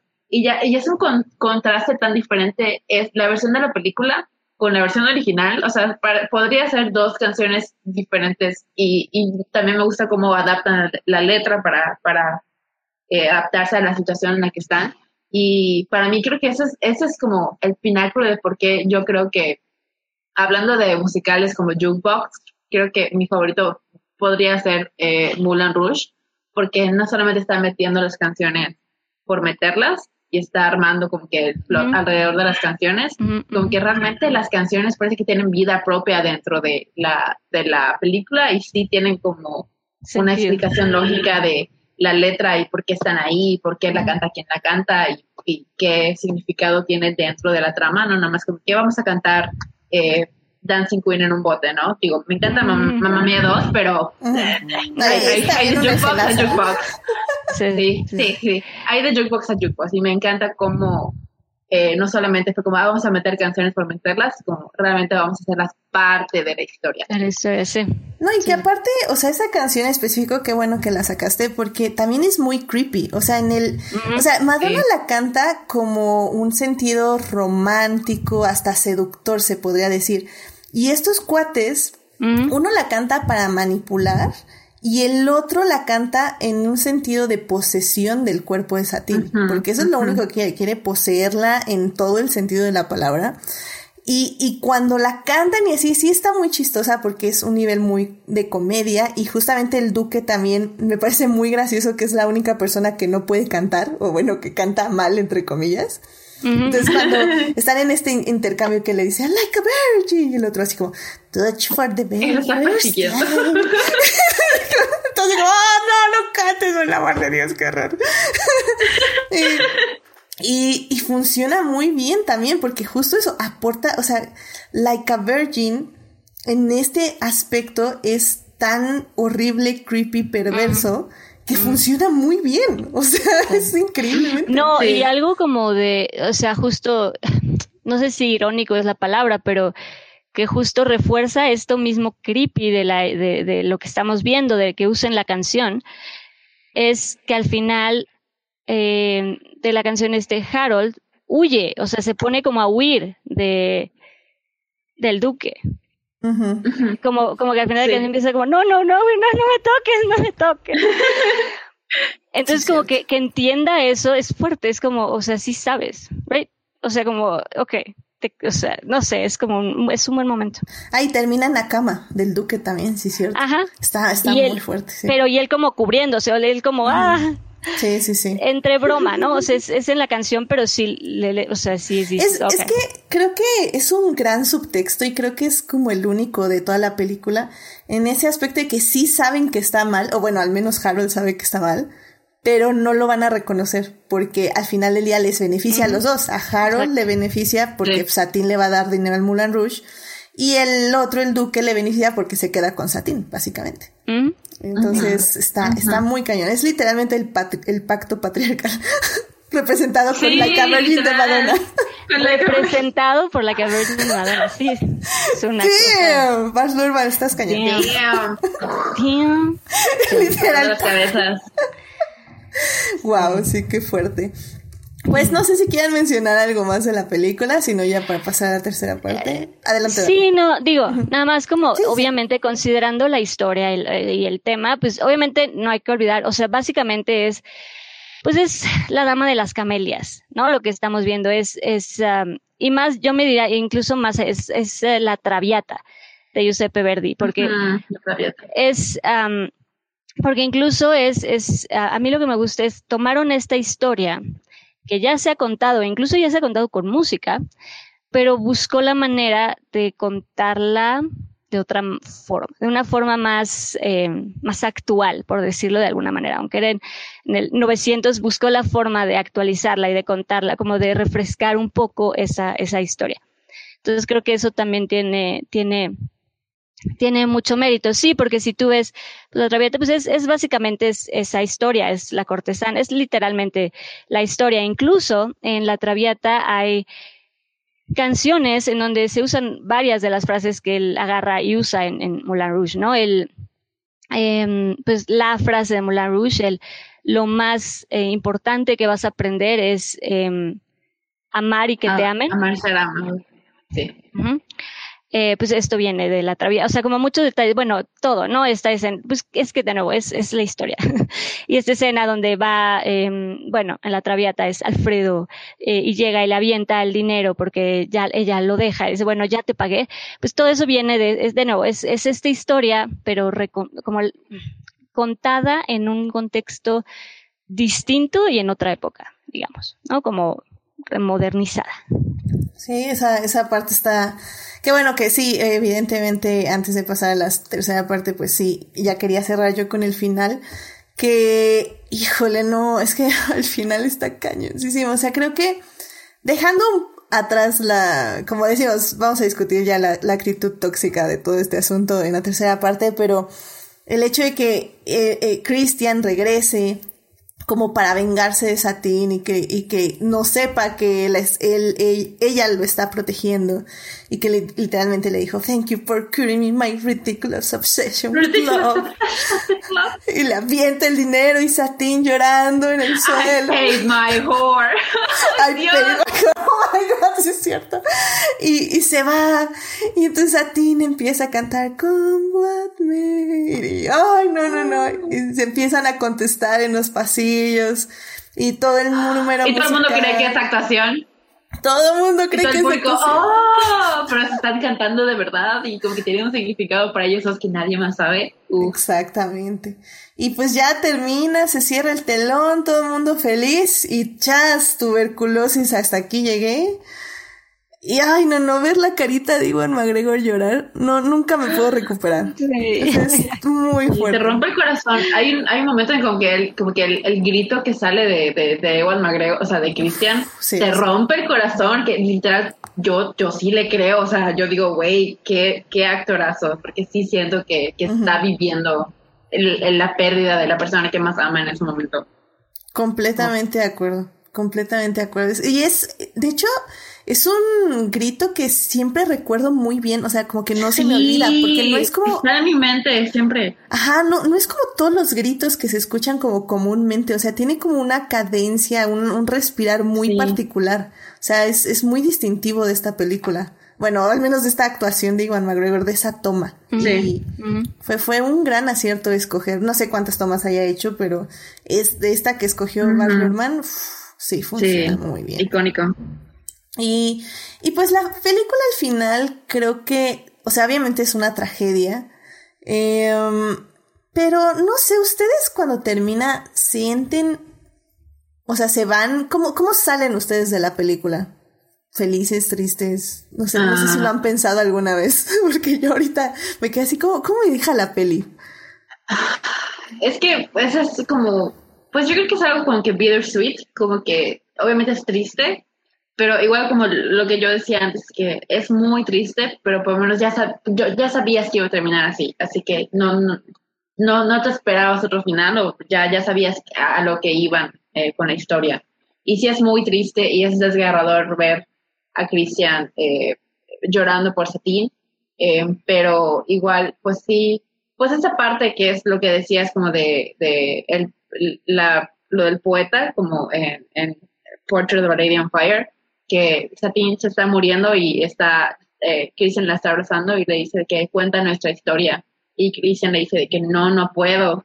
Y, y Satín le dice, sí, tienes que hacerlo y, y pues pa- para que nuestro amor siga viviendo, tienes que contar la historia, tienes que, tienes que hacer arte con esto. Y, y pues obviamente al principio pues Cristian se niega, o sea, pasan meses, él mismo dice que pasan semanas, pasan meses y yo no, no podía pararme para hacerlo, pero pues ahora estoy aquí y voy a sentarme y voy a contar esa historia porque eh, pues significó mucho para mí, eh, fue el amor de mi vida y quiero que la gente conozca eh, la historia de amor y el lugar que alguna vez existió que se llama Moulin Rouge y que pues, nos pasó esto y el amor y la belleza, la verdad, la libertad, bla, bla, bla, bla. Así que pues es, es, eso es, tiene como que lo, lo bonito que es como que, ah, ok, ahora Cristian puede dedicarse a su arte y hacer algo, eh, usar una tragedia para hacer algo hermoso, eh, pero pues al final pues Satín sigue muerta, así que pues, sigue siendo triste que no se hayan quedado juntos. Así que pues es un poco de ambas. Sí, sí, completamente de acuerdo. Creo que al final del día, este. Pues sí, esa, esa es la tragedia de las historias. Te quedas con todo lo bonito que viste, pero pues a la vez, pues sí. O sea, como que todo acaba en cierta forma. Y pues así es la vida. Mejor. Por lo menos eh, la tuberculosis fue muy, la tuberculosis fue muy considerada con Satín que la dejó de terminar la, el show Sí, y ya sí. es como que ya, ya, ya te toca. Pero por lo menos se te espera que se cerrara el, el telón y ya, de que, Exacto. espera, ok, bye. Sí, Y literal la gente seguía aplaudiendo, o sea, literal en los 5 o 10 segundos después de que se cerró el telón se murió porque la gente sigue aplaudiendo todavía cuando ya, ya después de que se murió. Es Que, como, wow. que cinematográficamente se ve increíble. Como sube, hace ese Sí, top de, de satín en los brazos de, de Christian ya muerta. Y hacen un todos suben por todo. Vemos a, a las personas que ponen las luces y todo eso. Y luego vemos a la gente aplaudiendo y sale del teatro. No, está increíble la toma. está muy buena. Sí, sí, sí, sí. A mí, a mí Y no- me encanta, perdón, antes de pasar a lo, Sí, a lo no, otro, adelante. cuando golpea, cuando Harry golpea al, al duque en la Ah, cara y sale volando la, la pistola, es igual, icónico. Eso es icónico también. Que al final sí gana eh, el duque, porque pues por eso se acaba Mulan Rush, porque pues, se queda el ya con los, los eh, títulos y todo. Y sí, pues es literalmente eso es creo que también lo que me gusta de la peli que es una tragedia 100-100. O sea, nada de, bueno, Satín se murió, pero matamos al Duke y salvamos Mulan Rouge. O sea, no, no, no. Perdimos Mulan Rouge. Y vamos a fingir que estábamos bien. Ajá, y exacto. Ivan McGregor ahora va a ser, eh, perdón, ahora Christian va a ser Christian. ¿Christian qué? Christian Satín. ahí vamos, ahí vamos. Pero sí, sí, sí. O sea, creo que, creo que ese es el asunto. Y creo que también hay, hay muchas pelis hoy en día que no se atreven a acabar siendo trágicas. O sea, si ya vas a la tragedia, vamos 100 a 100 a la tragedia. O sea, sí va a quedar una esperanza porque creo que al final del día la humanidad siempre como personas buscamos seguir y, y, y seguir es doloroso, pero busca seguir, ¿no? Pero al final del día, eh, pues la película sí es ok, esta historia de amor fue increíble, muy hermosa y todo, pero pues acabó con los trabajos de miles de personas y pues mató un lugar básicamente, ¿no? Y, y creo que eso también está padre y, y, me agrada mucho que Bars haya hecho eso. Eh, con la película. Ay, pero bueno, pues bueno, yo creo que con esto pasamos a la tercera parte. Veamos, este, Ah, no sé qué. Dice, bueno, este Sofía Sánchez estaba diciendo en el chat que, que le gusta más su moto a, a Iwan McGregor, por eso no se dedica a cantar y pues sí. Ahí lo, lo podemos ver viajando por el mundo. ya sé. Por eso no tenemos un disco de Iwan McGregor por su moto. Efectivamente. Maldita sea, ni modo. Pero bueno, pues este, pues hay que cerrar, yo creo que con esta sección, con... Me encanta, me encanta esta parte de, del musical, dentro del musical, la de Ah, sí. ah, y toda esa parte, toda la parte como de la obra, como está la obra que están montando, está súper padre la producción. Yo sí, Sí, la producción buen dinero para ir a ver. Para verla, Esa- sí, el- obvio. Sí, la coreografía y los vestuarios, la, la escenografía, La- todo está al 100. El Duque sí invirtió mucho en esta obra. La- Por verdad eso no sí. estaba tan emputado. La verdad que sí, o sea, y yo también hubiera pedido las escrituras del Moon and Rush de Baco porque, o sea, la escena es simplemente la de Diamonds, la de Girls Cold, oh, sí, todo eso, o sea, la adaptaron increíble, o sea, es la segunda versión de Diamonds Are the Girl's First Friend, está increíble, no, no, no, A mí- sé, se la rifaron. Me fijé en algo que no sé qué signifique, pero la primera vez que canta Girls, uh, Diamonds Are Girls Best Friend, eh, Satín está bajando del cielo, ¿no? Y en esta parte de la obra que canta Hilly Sad Diamonds, eh, que es la versión esta como más oscura de la canción, está saliendo, sale del- desde el piso, sale de, de abajo para arriba. No sé qué significa, no sé si significa algo, pero noté eso, que, que es como que lo opuesto. Al principio, al principio estaba ella bajando, como súper empoderada, y ahora ya sale del piso. Supongo que alguien más listo puede darle una lectura más profunda a esto. sí, Pero me creo- fijé. estoy, estoy completamente de acuerdo, creo que si lo pensamos podemos sacarle una lectura, pero, pero sí. Sí. Eh, sí, y la verdad es que sí, la película tiene muchos detalles, así que pues vayan a verla, este, si no la han visto desde hace un tiempo, chequenla, porque la verdad es que funciona en muchos aspectos y como ven hasta seguimos encontrando detalles que se me hacen muy impresionantes, siempre es una buena película, siempre la podemos volver a ver y volver a ver y volver a ver y van a seguir saliendo cosas. Y bueno, pero bueno, todavía no terminamos a hablar de, de la cinta. Eh, ahora sí vamos a hablar de lo que no sobrevive, porque creo que eh, la película en general en producción y todo lo que hemos hablado de la música ha aguantado 20 años, o sea, la ven y se siente muy actual, pero tal vez partes de la trama ya no quedan tan bien, así que vamos a la tercera parte a hablar de eso. He's Muy bien, pues ya estamos aquí en la tercera parte para seguir hablando de Moulin Rouge y su aniversario de 20 años. En la primera parte hablamos de la producción de la película y pues todo lo que conllevó para hacerla. En la segunda parte ya hablamos más de la trama, los personajes y evidentemente hasta cantamos porque nos encanta, nos encanta, es el soundtrack de nuestra vida, bueno, esperemos que no tan trágico, pero, pero nos encanta y pues estuvo acompañándonos por muchos años, por estos 20 años. Y esta tercera parte la titulé como La gente está harta de tontas canciones de amor. Y, y es una pregunta porque, si bien, como digo, la película creo que está increíble en muchos niveles y le podemos seguir encontrando cosas, Ay, había ya partecitas que sí como que me incomodaban un poquito y no eh, deliberadamente como hablamos de Like a Virgin, que esa parte creo que sí estaba hecha para incomodar. a mí lo primero que me resalta es que el papel de Christian, y bueno, hay dos cosas que me resaltan. Una es el papel de Christian, este personaje, y lo segundo es evidentemente el trato a todas las, a los personajes femeninos y también a Satín. Que bueno, si quieren empecemos con Satín porque si bien tiene su independencia por momentos en canciones, creo que al final sí es tratada muchos momentos como un objeto y que está bien, bueno, no que esté bien que la traten como un objeto, pero el duque así la ve, o sea, sí para el duque es un objeto y, evidentemente tiene que verla así porque es el villano, pero creo que muchas veces también es vista como objeto por Christian. No sé si ustedes con esta percepción con los lentes violeta lo sintieron así o, o cómo, cómo, vieron Mulan Rouge ya en esta época, en ese aspecto. Eh, Daphne, ¿quieres irte primero?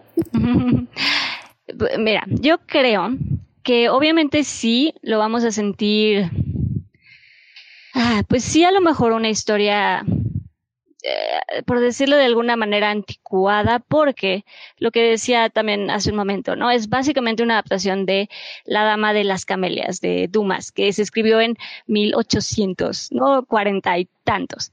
Entonces, obviamente, pues esa historia, esa época, pues era otra cosa y obviamente Ay, pues, ¿qué te digo? ¿No? El, trato a, las mujeres y cómo funcionaba como, pues sí, los hombres, pues, de nuevo, es, lo que se está adaptando.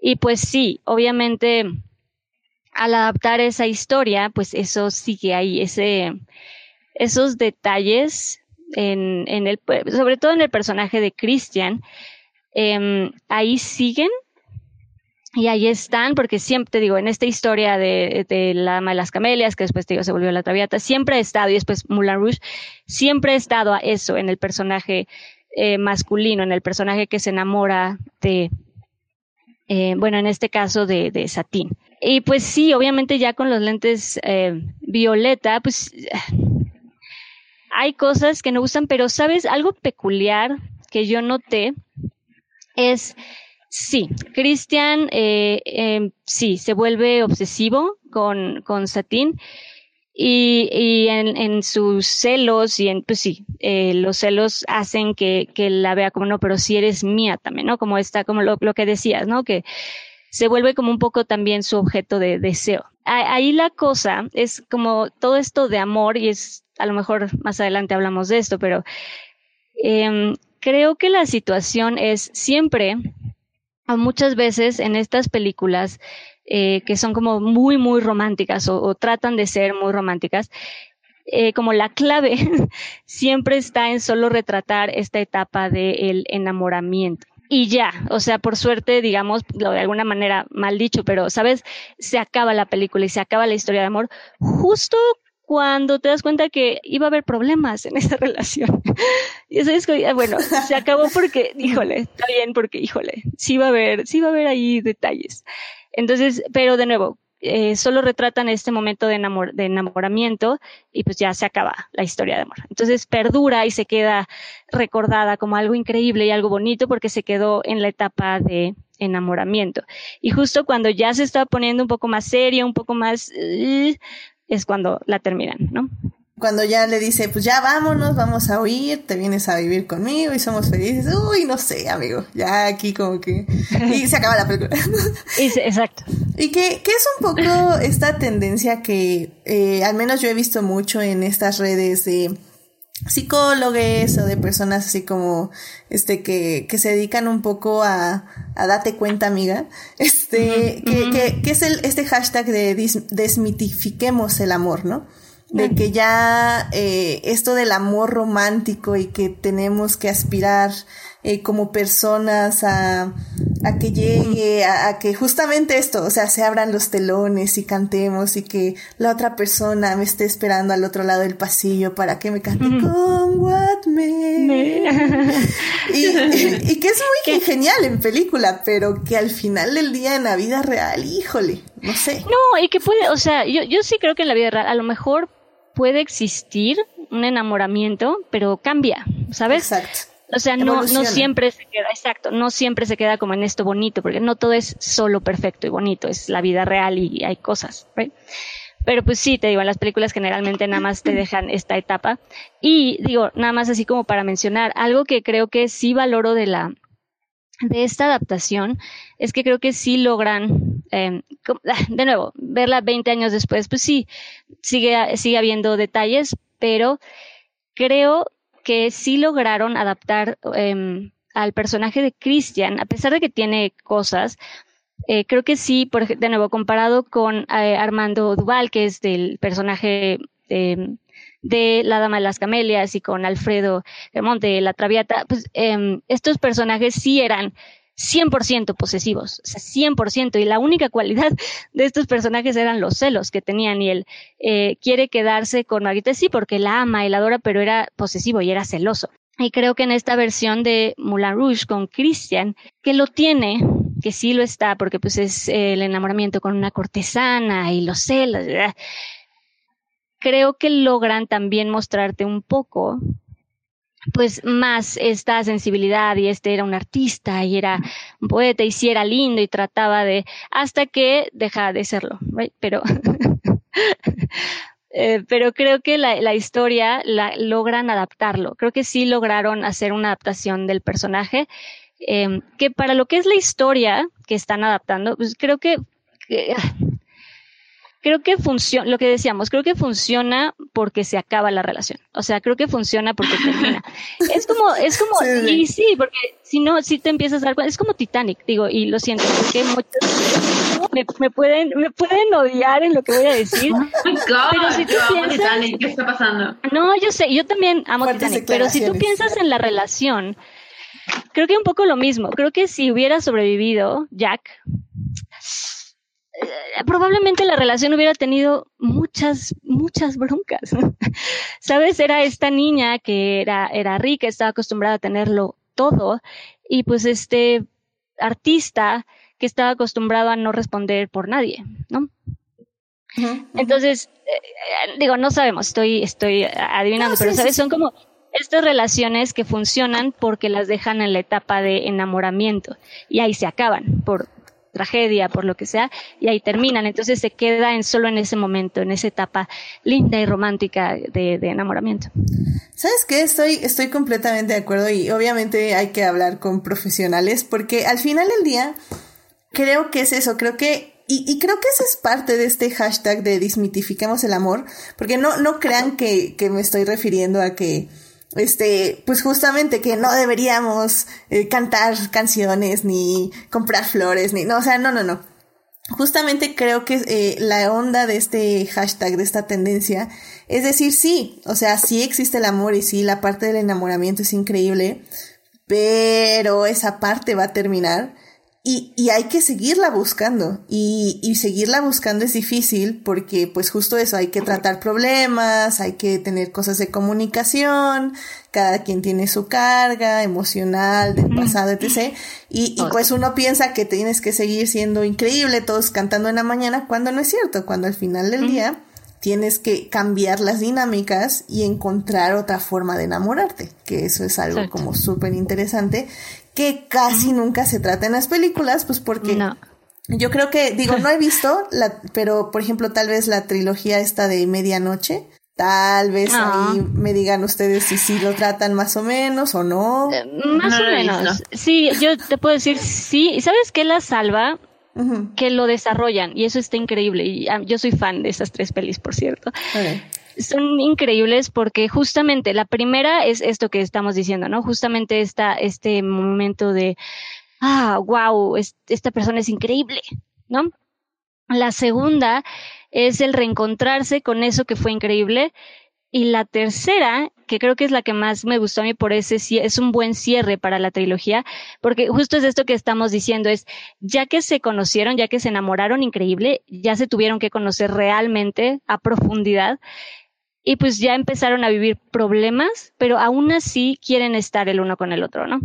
A pesar de que ya conocieron las broncas que tiene la otra persona. Y, y creo que eso está, creo que eso me gustó, que sí desarrollan de alguna manera en, en los guiones esta, esta relación. ¿Y tú, tú cómo ves, Gina, todo esto? Sí, eh, Tim, desmitificamos el amor. Eh, más bien, ¿sabes qué? Tú, cuando le pones esta peli a alguien más joven, ¿sí le pondrías un trigger warning? ¿Le tendrías que explicar cosas o así nada más cómo va? Ah, no, así como va, ¿qué es? eh, bueno, también depende de qué tan joven. O sea, yo, yo, yo sí la vi muy chica, pero yo no se la mostraría, por ejemplo, a mi sobrina. No, creo que no tengo, no, no, no puedo tener esa, esas conversaciones con ella ahorita. pero pues tal vez alguien un poco más chica que yo, pero pues digamos que sea mayor de edad, pues tal vez sí decirle, pues más o menos a lo que va. Pero yo creo que es una película que se tiene que experimentar así como te la, te la van mostrando para que puedas vivirla bien.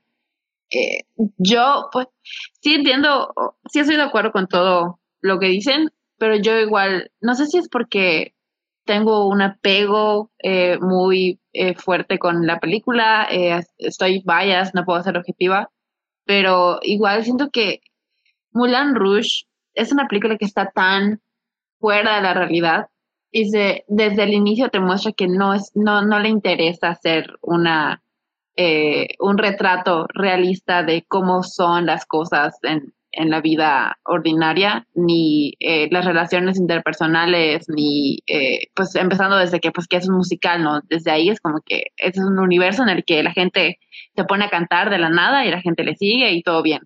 Y pues todo está tan exagerado y tan explotado y tan al 100% que para mí como que quererlo aterrizar como a los conceptos eh, de la vida real que vivimos, que sí en la vida real eh, existen personas que son obsesivas y manipuladoras y que eh, no quieren ver a, a, su pareja con nadie más, ni siquiera con amigos porque se ponen celosos.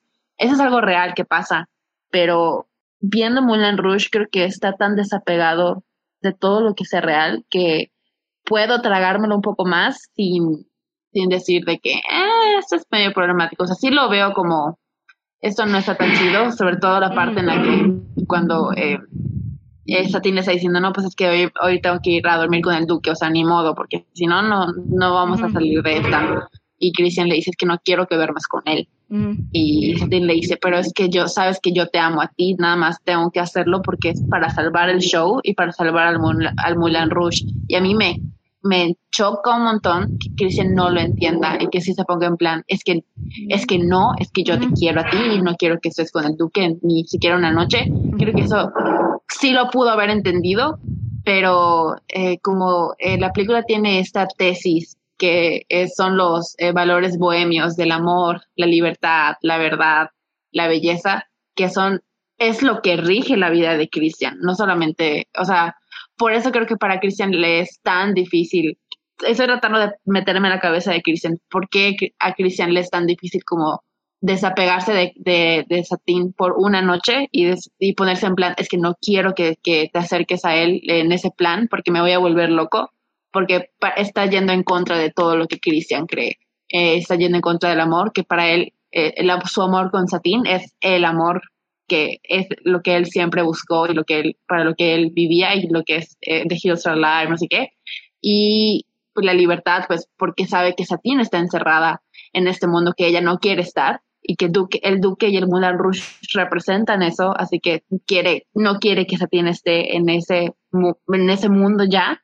Eh, y pues así, como que todo, la situación con el Duque va en contra de todo lo que Christian cree, así que por eso entiendo un poco por qué se pone en ese plan. Ya si lo bajamos como a la realidad, es como, ok, sí, pero estás, estás poniéndote muy celoso o manipulador, bájale tantito.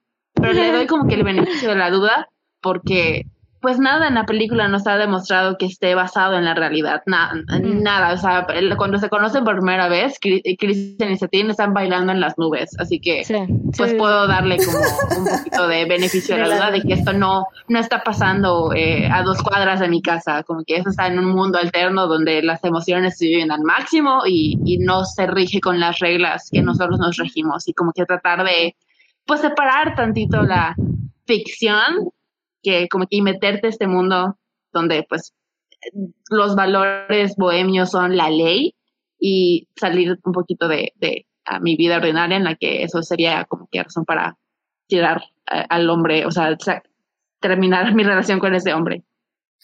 Sí, la verdad, mira, estoy de acuerdo. Creo que eh, la forma en que lo analizas y, lo explicas eh, se me hace muy lógico porque creo que explicas unas reglas que no había yo considerado. Eh, tal vez me frustra un poquito eh, justamente cuando llegamos a Roxanne porque es como literalmente creaste una canción para que supieras. no, y es como creaste una canción para que superas supieras que este que no, que aunque te engaña, aunque estuviera con el duque y así. Ajá, exactamente, este eh, eh, eh, te ama y tú aún así te pones celoso, es como no manches, amigo, ya, ¿qué más quieres que te dé la pobre mujer? Sí, y pues, sí, ya, ya. Sí, no.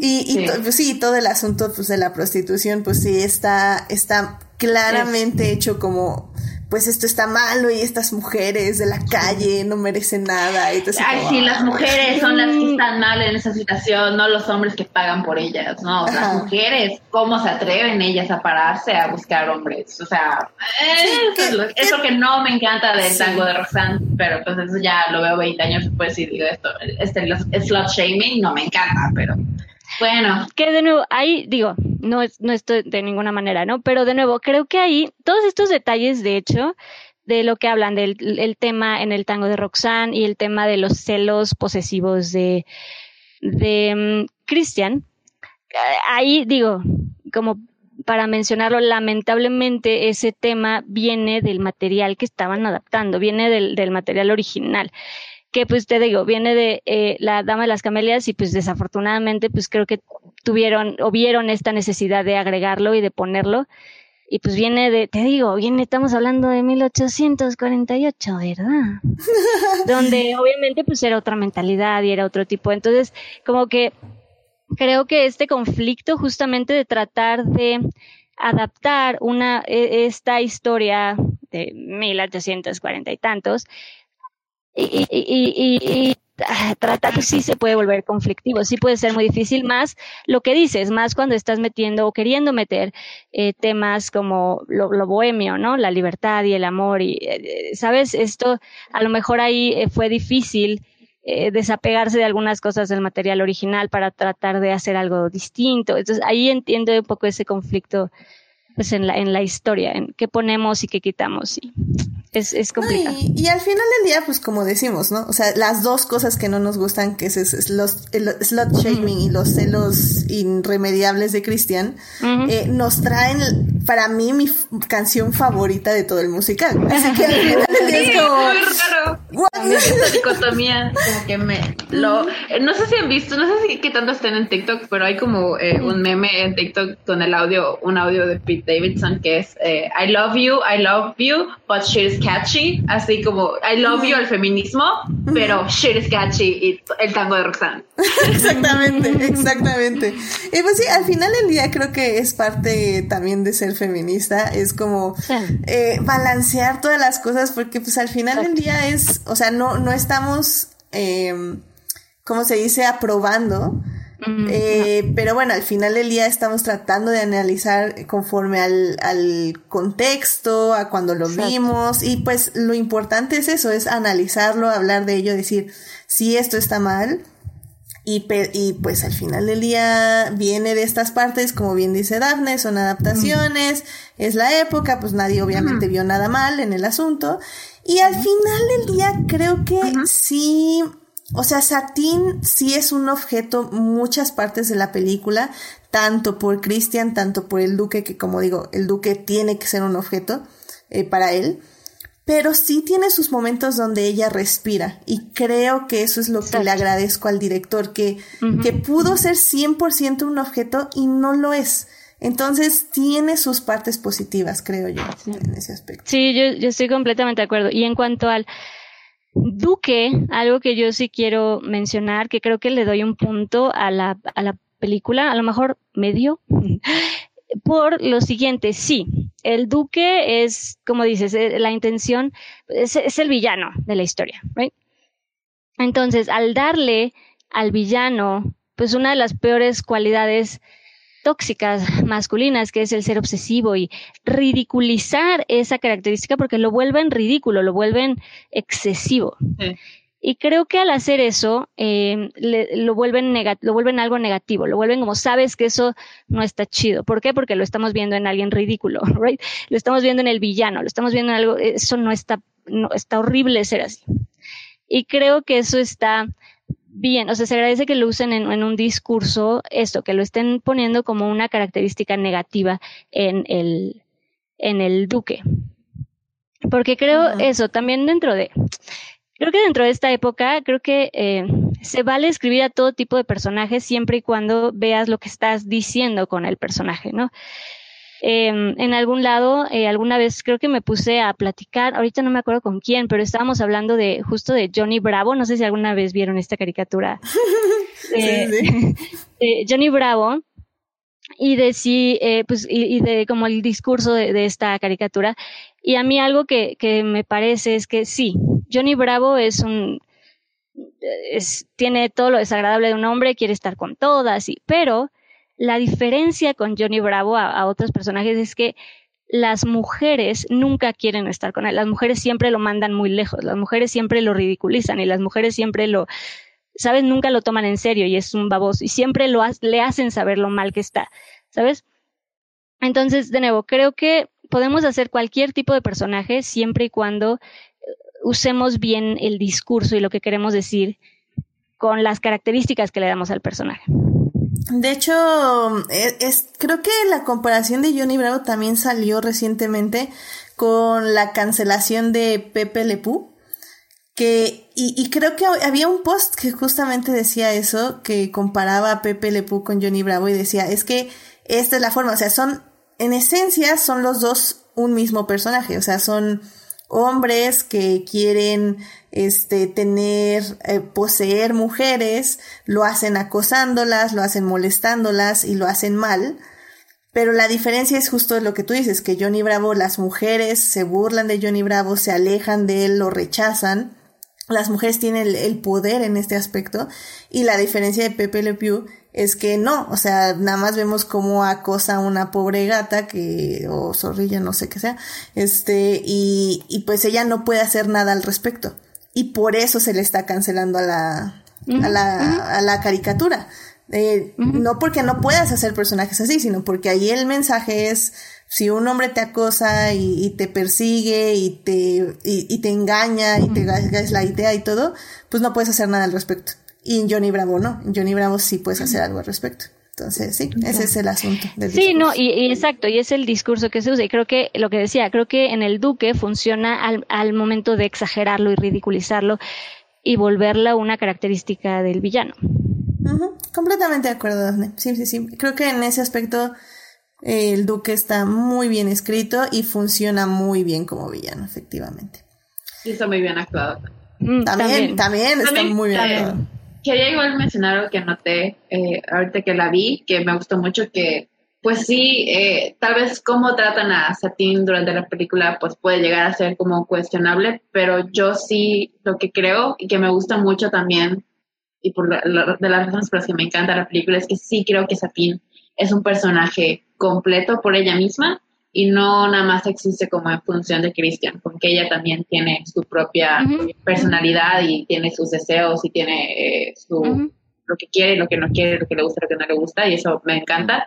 Y me gusta mucho eh, al final, pues esa vez que la vi hoy, hace rato noté que el final es completamente por la autonomía de Satín. es el final ese que tiene con Christian cantando Combat Me, bla, bla, porque para poner en contexto en la película, eh, pues el Duque había eh, amenazado con matar a Christian si, si, volvía a estar en contacto con Satín. Y por eso Satín lo empujó y le dijo, ¿sabes qué? Es que no te amo, yo elijo, elijo al Duque, así que vete. Y Christian, pues, porque hombre, regresa para confrontar a Satín y le dice, ah, pues es cuando pasa esta escena de que quieres curarme de mi obsesión, toma, ya te pagué, pagué mi prostituta y ya no quiero nada que ver contigo, me voy. Y en ese momento Satín tiene dos opciones. Dejarlo ir y este para seguirlo protegiendo y de vivir el resto de su vida con el corazón roto sabiendo que el hombre que ama piensa que ella no lo amaba o decirle me, me vale un kilo de limones lo que tú me quieras decir Duque voy a, a pararme y voy a decir lo que yo creo y voy a pelear por lo que yo quiero y lo que yo quiero es Cristian. Así que me voy a parar ahorita y le voy a cantar mi, nuestra canción para que él sepa que no, no era cierto, que yo sí lo amo. Y es la elección que ella toma. Ella decide eh, amor de nuevo a Cristian y para estar con él y ya lo como que piensa pues no sé cómo lo vamos a hacer con que lo quieran matar pero en este momento yo quiero estar con Cristian y yo elijo estar con Cristian. Así que me voy a parar y voy a cantar la canción. Y así que eso es lo que a mí me gustó mucho, que al final fue muy por, por la autonomía de Satín, que tenemos el final bonito, bueno, hasta antes de, lo de que se muere, pero hasta antes, ese final bonito es porque Satín lo eligió. Así que me gustó mucho. Amén. No, y tiene, y tiene, y como dices, a pesar de que sí, digo, hay, hay muchas cosas. Creo que lo que dicen yo ahora, digo, 20 años después, creo que mm, le tengo mucho más cariño y me genero más compasión y ternura a Satín.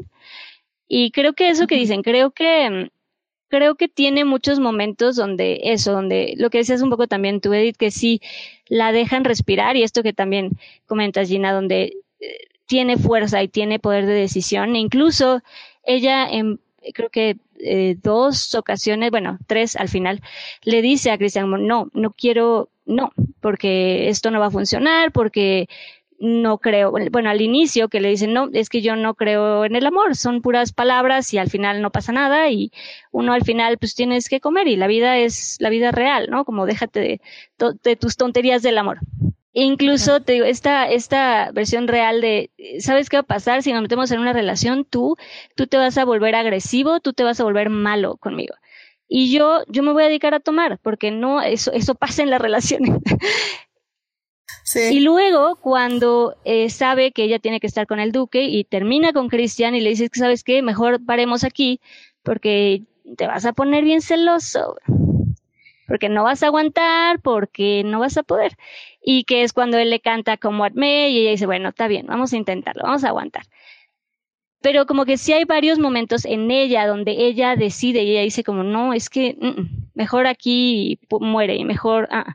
Y como dicen, que ella finalmente tiene sus sueños y se quiere ir y tiene, sabe lo que, un poco sabe lo que quiere hacer, sabe que no quiere estar ya ahí, sabe que quiere hacer todo para poder irse.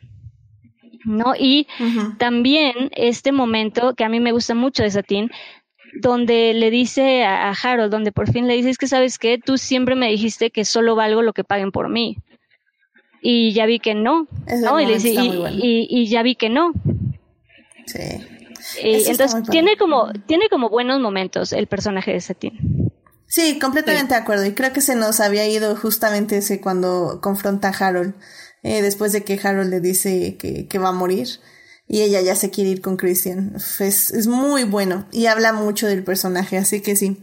Sí, la verdad sí tiene, como, como decimos, creo que la película es una combinación de malos momentos con buenos, muy buenos momentos.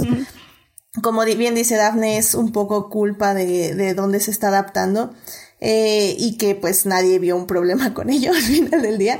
Pero, pero creo que también, como bien dices, eh, tiene muy buenos momentos para Satín, para Christian y pues para los villanos también. Entonces, funciona muy bien. La verdad está muy padre. Y hasta Harold tiene este momento de redención cuando golpea al duque, así que está Cuando ya se cansa y dice, sí, ya cállate, venga. Sí, sí, y pues al final del día yo... No, y esa, y esa escena esa escena donde el duque ve la pistola en el piso y la agarra y empieza a gritar My way, my way. Es ridícula. La Cristian. Ay. Dios, qué buen actor. Qué Qué buen, buen actor. actor, lo hace muy bien. Sí, lo lo hace muy bien.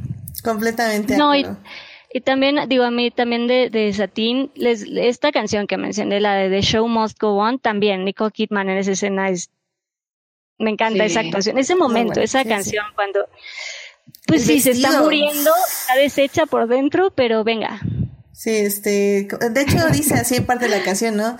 Este, por fuera tengo una sonrisa, pero por dentro mi corazón se está rompiendo. Uy, qué buena parte. Mm, Y, y su vestido está cañón, Sí. me encanta ese vestido, siempre me encanta, Sí. muy padre. Además lo porta increíble, o sea, y como lo camina, Ah. así, chula, Todo chula. lo que se pone a Nicole Kidman en esta película se le ve súper bien. Hasta sale, en una escena sale solo con una bata como para dormir y se ve diosa. Como, ¿cómo le haces?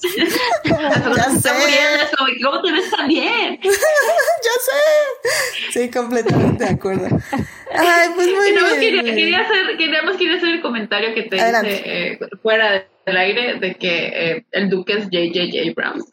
Porque eh, están hablando eh, de la historia y pues al final están contando cómo va a ser el final, a no ser que el, el sitar player se va a quedar con la cortesana y es de que, pues no, fíjate que no, no me gusta tu final de cuentos de hadas, ¿sabes qué van a hacer? Van a hacer que eh, al final la cortesana escoja al Maharaja. Y todos le dicen, oye Duque, por eso va en contra de todo lo que la historia representa y todo lo que queremos decir con la historia y, al Duque le vale tres kilos de queso. No, no, yo quiero este final y este final se va a hacer.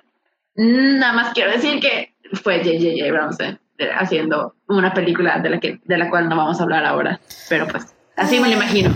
Ah, Pero es que nuestra- JJ no tiene nada que ver con la saga de 40 años. No me importa. No me importa. Y, y el luego es JJ. Pero eh, en este caso JJ sí este apunta la pistola y acierta cuando dice My Sí. way, my way. Ah, sí, esa es la verdadera tragedia. Sí, aquí, querido público, recuerden que Star Wars es tragedia. Y pues. Ah, no tan buena como Roland Rush. porque no estaba porque ahí- pensada. Porque ahí sí te venden la idea de que es un cuento de hadas en el espacio, no sé qué, y al final te sacan el tiro por la culata. Aquí por lo menos te dicen, no, pues es una tragedia, y al final se muere la gente. Y dices, bueno, por lo menos ya me lo dijiste. Pues ya. Y podemos enamorarnos, podemos cantar, podemos Sí. aplaudir y todo, y sabemos que va a acabar mal, porque adivinen qué, personas, que creo que ya no hablamos mucho en esta sección de eso, pero las historias de romance venden, y venden muy bien, no importa sí, que sí, sean sí. tragedias, o sea, si quieres... Son muy buenas. Sí, o sea, si quieres que sea una tragedia, termínala como tragedia, caray. O sea, no tengan miedo, sean valientes, maldita sea. Y si quieren que sea un romance bonito, pues háganlo también bonito, Chihuahua. O sea, ¿por qué creen que le está yendo tan bien a Bridgerton? O a, a ahorita Shadow and Bone? Pues por eso, porque son las historias de amor que se proponen y las muestran como son. Porque te- tenía, tenía que llegar nuestra mención de, de Star Wars. Sí, no podía, no podía pasar el episodio sin que lo hicieran. Exactamente, exactamente. Pero bueno, pues miren, este, pues ya, para ya cerrar esta sección, más bien ya para ya casi irnos, este, pues, pues, pues, pues, pues, pues, pues, ¿quieren dar alguna otra conclusión o ya con esto, este, no sé si eh, tú, Dafne, quieras eh, eh, terminar, eh, decir algo más rápidamente? Este, pues eh, creo que sí vale, o sea, creo que Moulin Rouge eh, vale la pena, o sea, creo que sí sigue siendo una peli que, podemos seguir viendo, como decimos, sí tiene muchos detalles, pero que si los observamos y si los entendemos y podemos hacer la nota como de eso no está chido, podemos verla, ¿no? O sea, podemos, sabes, no es, no es una película que yo bloquearía o que diría, "Ah, ya no la veamos porque, híjole, mm, está muy incorrecta. Tiene cosas, evidentemente, pero de nuevo, sí, creo que si se contextualiza y si se nota, o sea, si tomamos esta nota mental de, ok, puedo notar perfectamente lo que ya no está chido, se puede seguir disfrutando, eh, la música es increíble, eh, la producción también, me parece increíble, las actuaciones, lo que decíamos, las actuaciones, los actores, creo que tiene muchas cosas que valen muchísimo la pena. Mm, Gina, unas últimas palabras. pues que amo esta película, que eh, pues el hecho creo que de haber, haberla vista, haberla vista tan joven me formó en muchas maneras, eh, ya he comentado como mi gusto en películas, eh, y pues la verdad es que la veo ahora y sí teniendo un montón de las cosas que más me encantan, desde el romance, eh, lo musical, que me siente como una eh, obra shakespeariana porque tiene un humor muy burdo, pero igual una tragedia muy eh, fuerte. Eh, y a mí, pues igual me encanta Shakespeare, también por eso me encanta Romeo y Julieta, la de Baz Luhrmann. y no, o sea, ya pasaron 20 años desde que, desde, ¿no? Y yo creo que para mí sigue siendo una película de gran impacto. personalmente y también creo que para todas las personas que llegan a ver Moulin Rouge es una película que no se olvida, que marcó eh, un nuevo renacer en el cine musical. Es, la nominaron a Mejor Película y era la primera vez que nominaban a una película eh, musical como Mejor Película en 10 años. Y la, la, la, anterior a esa fue La Bella y la Bestia. O sea, el cine musical estaba muy muerto eh, cuando llegó Moulin Rouge. Y ya después de Moulin Rouge tuvimos muy hemos tenido muy buenas películas, eh, pues por ejemplo Chicago, que creo que al año siguiente de que eh, nominaron a Moulin Rouge como mejor película, Chicago ganó mejor película.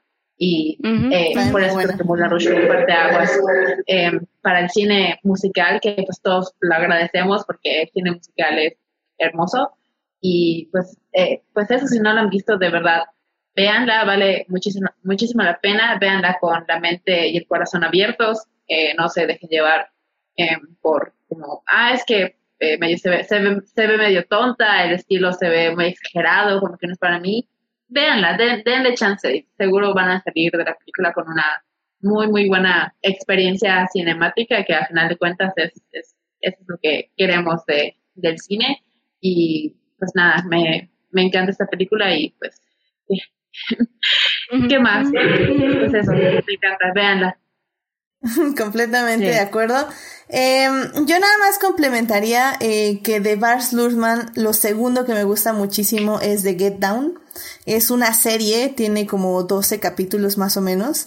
Y sí la canceló Netflix, nada más tuvo una temporada, pero bueno, la primera temporada la ven en Netflix y creo que vale muchísimo la pena. Creo que tiene también esta raíz muy... Eh, honesta y única que Bars Luhrmann le da la música y también la historia se me hace como súper interesante. Entonces, échenle así, lleguen sin saber nada, pónganle play, eh, véanla en lo que traen Mulan Rush a alguna plataforma y pues si no ya saben Mulan Rush está en medios alternativos y pues obviamente también vean Mulan Rush porque es increíble, es más voy a volver a verla porque... Ay, se me dan ganas de volver a ver. Ya sé, no, es Poner el soundtrack. Ya sé. Tenemos de hacer una sesión de karaoke con puro Ay, Mulan. sí. Claro que sí. ¿Qué es lo que estaba pidiendo Julián García ahí en Y, Twitch? y nos, y nos- y nos- y nos turnamos personajes y toda la cosa. Claro que sí, obviamente. Sí, porque yo, yo, este, justamente Héctor ahí en el chat está diciendo que, que va a traer Lady Marmalade toda la, todo el mes. Y pues sí, yo desde que estuve editando ese clip para ponerle en Instagram, yo, yo nada más estoy como, Where all my soul sisters, Voulez-vous coucher Where all avec my moi? sisters, Ce soir, ah? Qué buena rola. Es muy buena, es muy buena. Así que, bueno, pues este, ah, ya está diciendo Julián que ese karaoke nunca sucede. Mira, en un live, Julián, voy a hacer un live de puro karaoke y ya vamos a, vamos a cantar y ahí todo. Ah, Vamos a organizar Yes. algo. Yes. Pero sí estuvimos cantando, Julián, nada más que llegaste un poco tarde, pero sí, sí, hubo, sí hubo Estuvimos cantando todo el podcast. La verdad que sí, la verdad que sí. Entonces, bueno, pues vámonos rápidamente, ya aprovechando que somos pocas personas el día de hoy, vámonos rápidamente a las recomendaciones de la semana. Así que vámonos para allá y no olviden cantar viendo Mulan Rush. I love movies. Gosh, I love movies.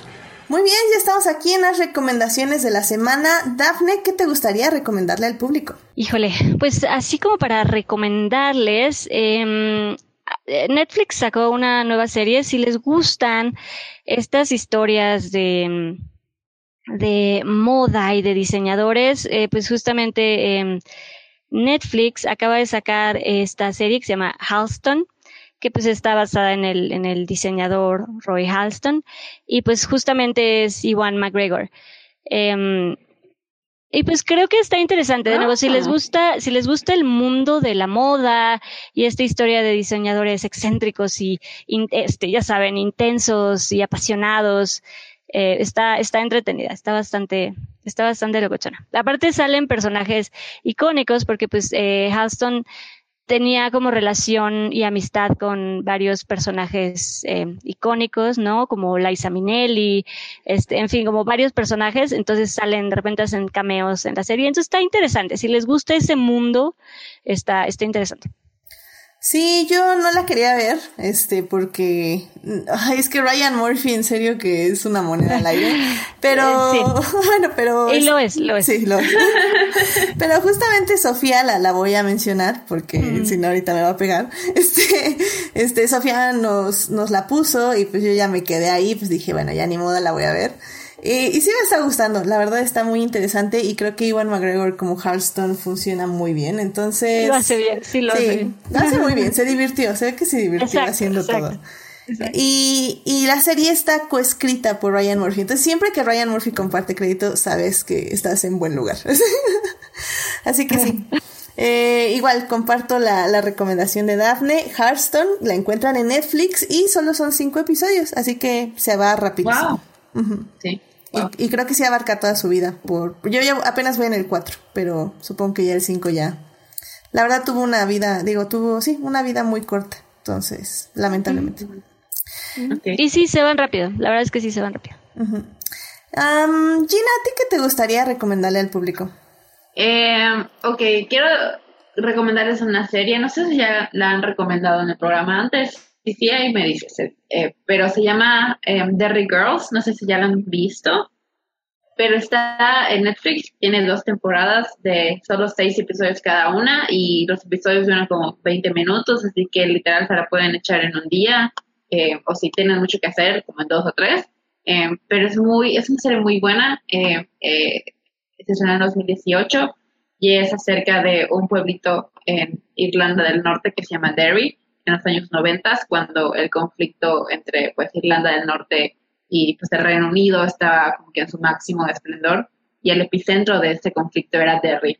Pero la serie no es una no es un drama ni una tragedia es una comedia es una comedia así ácida como solo los eh, británicos y, y irlandeses también. Es un sentido del humor muy de ese tipo y se trata de un grupo de, de niñas que van a una escuela católica eh, ahí en, en, Irlanda del Norte, ahí en Derry.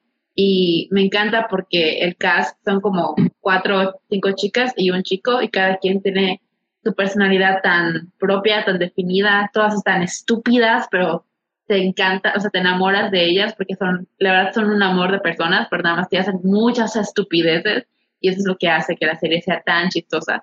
Y la manera en que trata el tema como del conflicto político de la época, pero lo hace así como que, ah, y, y hace sus comentarios eh, por ahí y, lo combina con los dramas adolescentes y, pues el, el, descubrirse a sí mismo mientras estás en un país que está literal en una guerra civil y, y mientras tienes que igual lidiar con tus papás, que son eh, igual unos estúpidos también los papás de, de la personaje principal.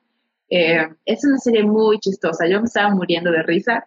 Eh, eh, la tercera temporada sí se va a hacer. Se iba a producir el año pasado, pero pues porque la pandemia eh, no la pudieron hacer, pero ya confirmaron que sí, este año van a grabar la tercera temporada. Y pues estoy muy emocionada porque sí se merece eh, mucha más mucho más reconocimiento. está escrita por una mujer de Irlanda del Norte, que es prácticamente yo siento que es un, tra un, trabajo casi autobiográfico, porque me imagino que todo eso lo basó de sus propias experiencias eh, creciendo en los 90 en ese pueblito. Y es una eh, autor, eh, una, perdón, una guionista muy talentosa y de verdad que no, no se van a arrepentir, se la, se la ven muy rápido y se van a divertir un montón. Excelente, sí, no, no la habían recomendado, creo, eh, porque yo ya había escuchado hablar de la serie, está en mi lista, mi larga, larga lista. Pero sí, mu muchísimas gracias por la recomendación y pues chéquenla, este, he oído cosas interesantes, así que vayan a ver Derrick Girls en Netflix. Así que muchas gracias, Gina. Em, y ya bueno, para cerrar rápidamente, eh, les voy a recomendar la película Over the Moon, que creo que no la había recomendado aquí, la verdad no me acuerdo ya tampoco. Over the Moon estuvo nominada a Oscar como mejor película, pero obviamente no iba a ganar porque estaba Soul de Pixar y también estaba Wolf Walkers, que era la que lo merecía, ¿verdad? Pero bueno, este, um, pero bueno, Over the Moon es, es dirigida por Glenn King, que es este como super mega animador, este, reconocido que hizo miles de películas. Y, um, y la verdad es que está muy bonita, también es un musical, para quien no lo sepa. Creo que tiene escenas que no funcionan o que como que sobran, entre comillas, pero en general creo que la, la historia y Sí. el corazón de la película está en el lugar correcto. Y la verdad al final si no estás llorando es porque no tienes alma. O sea, la verdad es que está muy, muy bonita y, y tiene un discurso Sí. muy, muy, muy bonito sobre el duelo y cómo... Eh, no dejar ir, pero cómo avanzar después de perder a alguien importante en tu vida. Entonces creo que también en el aspecto de la pandemia, la película funciona de forma muy curativa. Entonces, échenle un ojo. A mí me gustó bastante. Que Over the Moon, chéquenla, está en Netflix. Y bueno, pues con eso llegamos al final de este programa, que por cierto, este, en el chat, Sofía ya está pidiendo cantar Sweeney Todd y Los Miserables, así que, Obvio. no sé, Sweeney no sé, Todd, Ay, Dios. voy a organizar algo. Ya, ¿eh? ya, es- ya se ha hecho, ya se ha hecho programa de Sweeney Todd porque Creo igual que es una no. película que tiene mucho de lo que hablar. Hay que, hay que hacer un programa de Sweeney Todd. La, la voy a anotar, la voy a anotar, este, obviamente Johnny Depp le pone todo un, este, un nuevo, un nuevo significado a la película. Es de 2010, es del 2007, mm, no sería de aniversario, pero mira, No. si me la piden con mucho gusto la anoto en la agenda. Este, pero sí, pero sí me gusta mucho la película. Recuerdo que a, a mi hermana la metí a escondidas al cine porque todavía no tenía 18 años y era clasificación R. Así que bonitas, bonitas anécdotas viendo Sunito. y, y pues sí, a ver, voy, voy a hacer algo con ese karaoke. Nos vamos a unir en Instagram a cantar. Algo, algo, algo haremos, algo haremos. Déjenme, déjenme lo pienso. Pero bueno, muchísimas gracias por las propuestas que obviamente también me encanta Sweeney y me encantan Los Miserables, así que yay. Pero bueno, ah, muchísimas gracias Daphne y Gina por acompañarnos esta transmisión. Daphne, ¿dónde te puede encontrar nuestro público? Muchas gracias por venir. No, muchísimas gracias por invitarme. De verdad, siempre un gusto. Y pues a mí me pueden encontrar. Estoy en Instagram y en Twitter como Dafne Bennett. Y pues por ahí ando. No publico mucho, pero uh, me pueden encontrar por ahí. Ahí ando. Excelente, muchas gracias Daphne. Gina, muchas gracias por venir. ¿Dónde te puede encontrar nuestro público? Gracias por invitarme. Pueden encontrarme en Instagram y en Twitter como Gina Güemes, Gina con dos Is y Güemes con una S al final. Y ya, nada, muchas gracias a, a las dos por estar aquí platicando. Me, me dio mucho gusto saludarlas. Sí, muchísimas gracias. Y bueno, ya saben, a mí me pueden encontrar en HT Idea, donde cada vez hablo menos de Star Wars y más de Luis Hamilton, que esta semana de carrera nos vemos en Mónaco. Este, ¿Sí es Mónaco? Creo que sí. nos vemos allá. Este, la carrera más aburrida de la Fórmula 1. Pero bueno, es Mónaco, entonces todo nice, ya saben, increíble. Pero bueno, ah, este, muchísimas gracias a quienes nos acompañaron en vivo. Estuvo Sofía Sánchez, estuvo Héctor Guerra, estuvo Uriel Botello. Muchísimas gracias por estar ahí en el chat. Y obviamente también estuvo el buen Julián García en Twitch, que ahí seguimos viendo si pega o no pega, que casi siempre, que yo creo que no está pegando, pero bueno, ahí está Twitch por si alguien nos acompaña y se pierde ahí en las ofertas del streaming. Em, y bueno, pues Team Diferidos, ya saben, muchísimas gracias a quienes nos oyen durante la semana en Heartis, Spotify, Google Podcast y en iTunes. Este programa estará disponible ahí a partir del miércoles en la mañana. Eh, pues pasen a comentar qué tal les gustó Mulan Rouge, si también cantan mientras lloran, mientras sienten y mientras cantan esta película. y pues no se les olvide seguir este podcast en Facebook y pues en nuestra red principal que es Instagram. Ahí estamos como adictia-visual, donde publicamos las reseñas de películas y series. Tengo los reels que no he publicado, pero ya los voy a publicar. Eh, los lives, que por cierto, el domingo, domingo sábado, estuve hablando con Julio sobre The Mitchells vs. The Machines, esta película de, de, Netflix que recomendé la semana pasada. Así que pásenle, estuvimos ahí discutiendo de la película y por qué la recomendamos y por qué nos gustó. Así que es, es un, un rápido, una rápida reseña. Y pues no se les olvide suscribirse al canal de YouTube y Twitch para que les avise cuando estemos en vivo. Muchos saludos a Juan Pablo Nevado, a Jesús Alfredo, a Joyce, a Fernando, a Jessica y a Taco de Lechuga, quienes nos acompañan en redes y nos escuchan en diferido. La próxima semana no tengo idea de qué va a ser, sinceramente. Este, pero probablemente va a ser otro aniversario. Pero este chance lo dejo a la votación del público, así que estén al pendientes. Yo creo que el jueves, miércoles jueves, no, miércoles no, jueves. El jueves voy a poner una encuesta para que ustedes elijan el programa del que vamos a hablar el lunes. Así que estén al pendiente ahí en las redes y, y, díganos qué quieren ver. Ya saben que pueden votar en Facebook, en Instagram y en Twitter y así la película que elijan puede tener tres votos. Porque porque yo lo, así que váyanse al Instagram y al Facebook y al Twitter y ahí, y ahí votan. Así que bueno, pues muchísimas gracias por acompañarnos, que tengan una linda semana, cuídense mucho, sigan cuidándose, usen, sigan usando cubrebocas, este, todavía no salimos porque probablemente quienes nos escuchan por la demografía todavía no tienen vacuna, así que por favor cuídense mucho. Eh, gracias, Daphne. Gracias, Gina. Cuídense mucho. Nos estamos escuchando. Bye bye. Gracias. Bye. bye.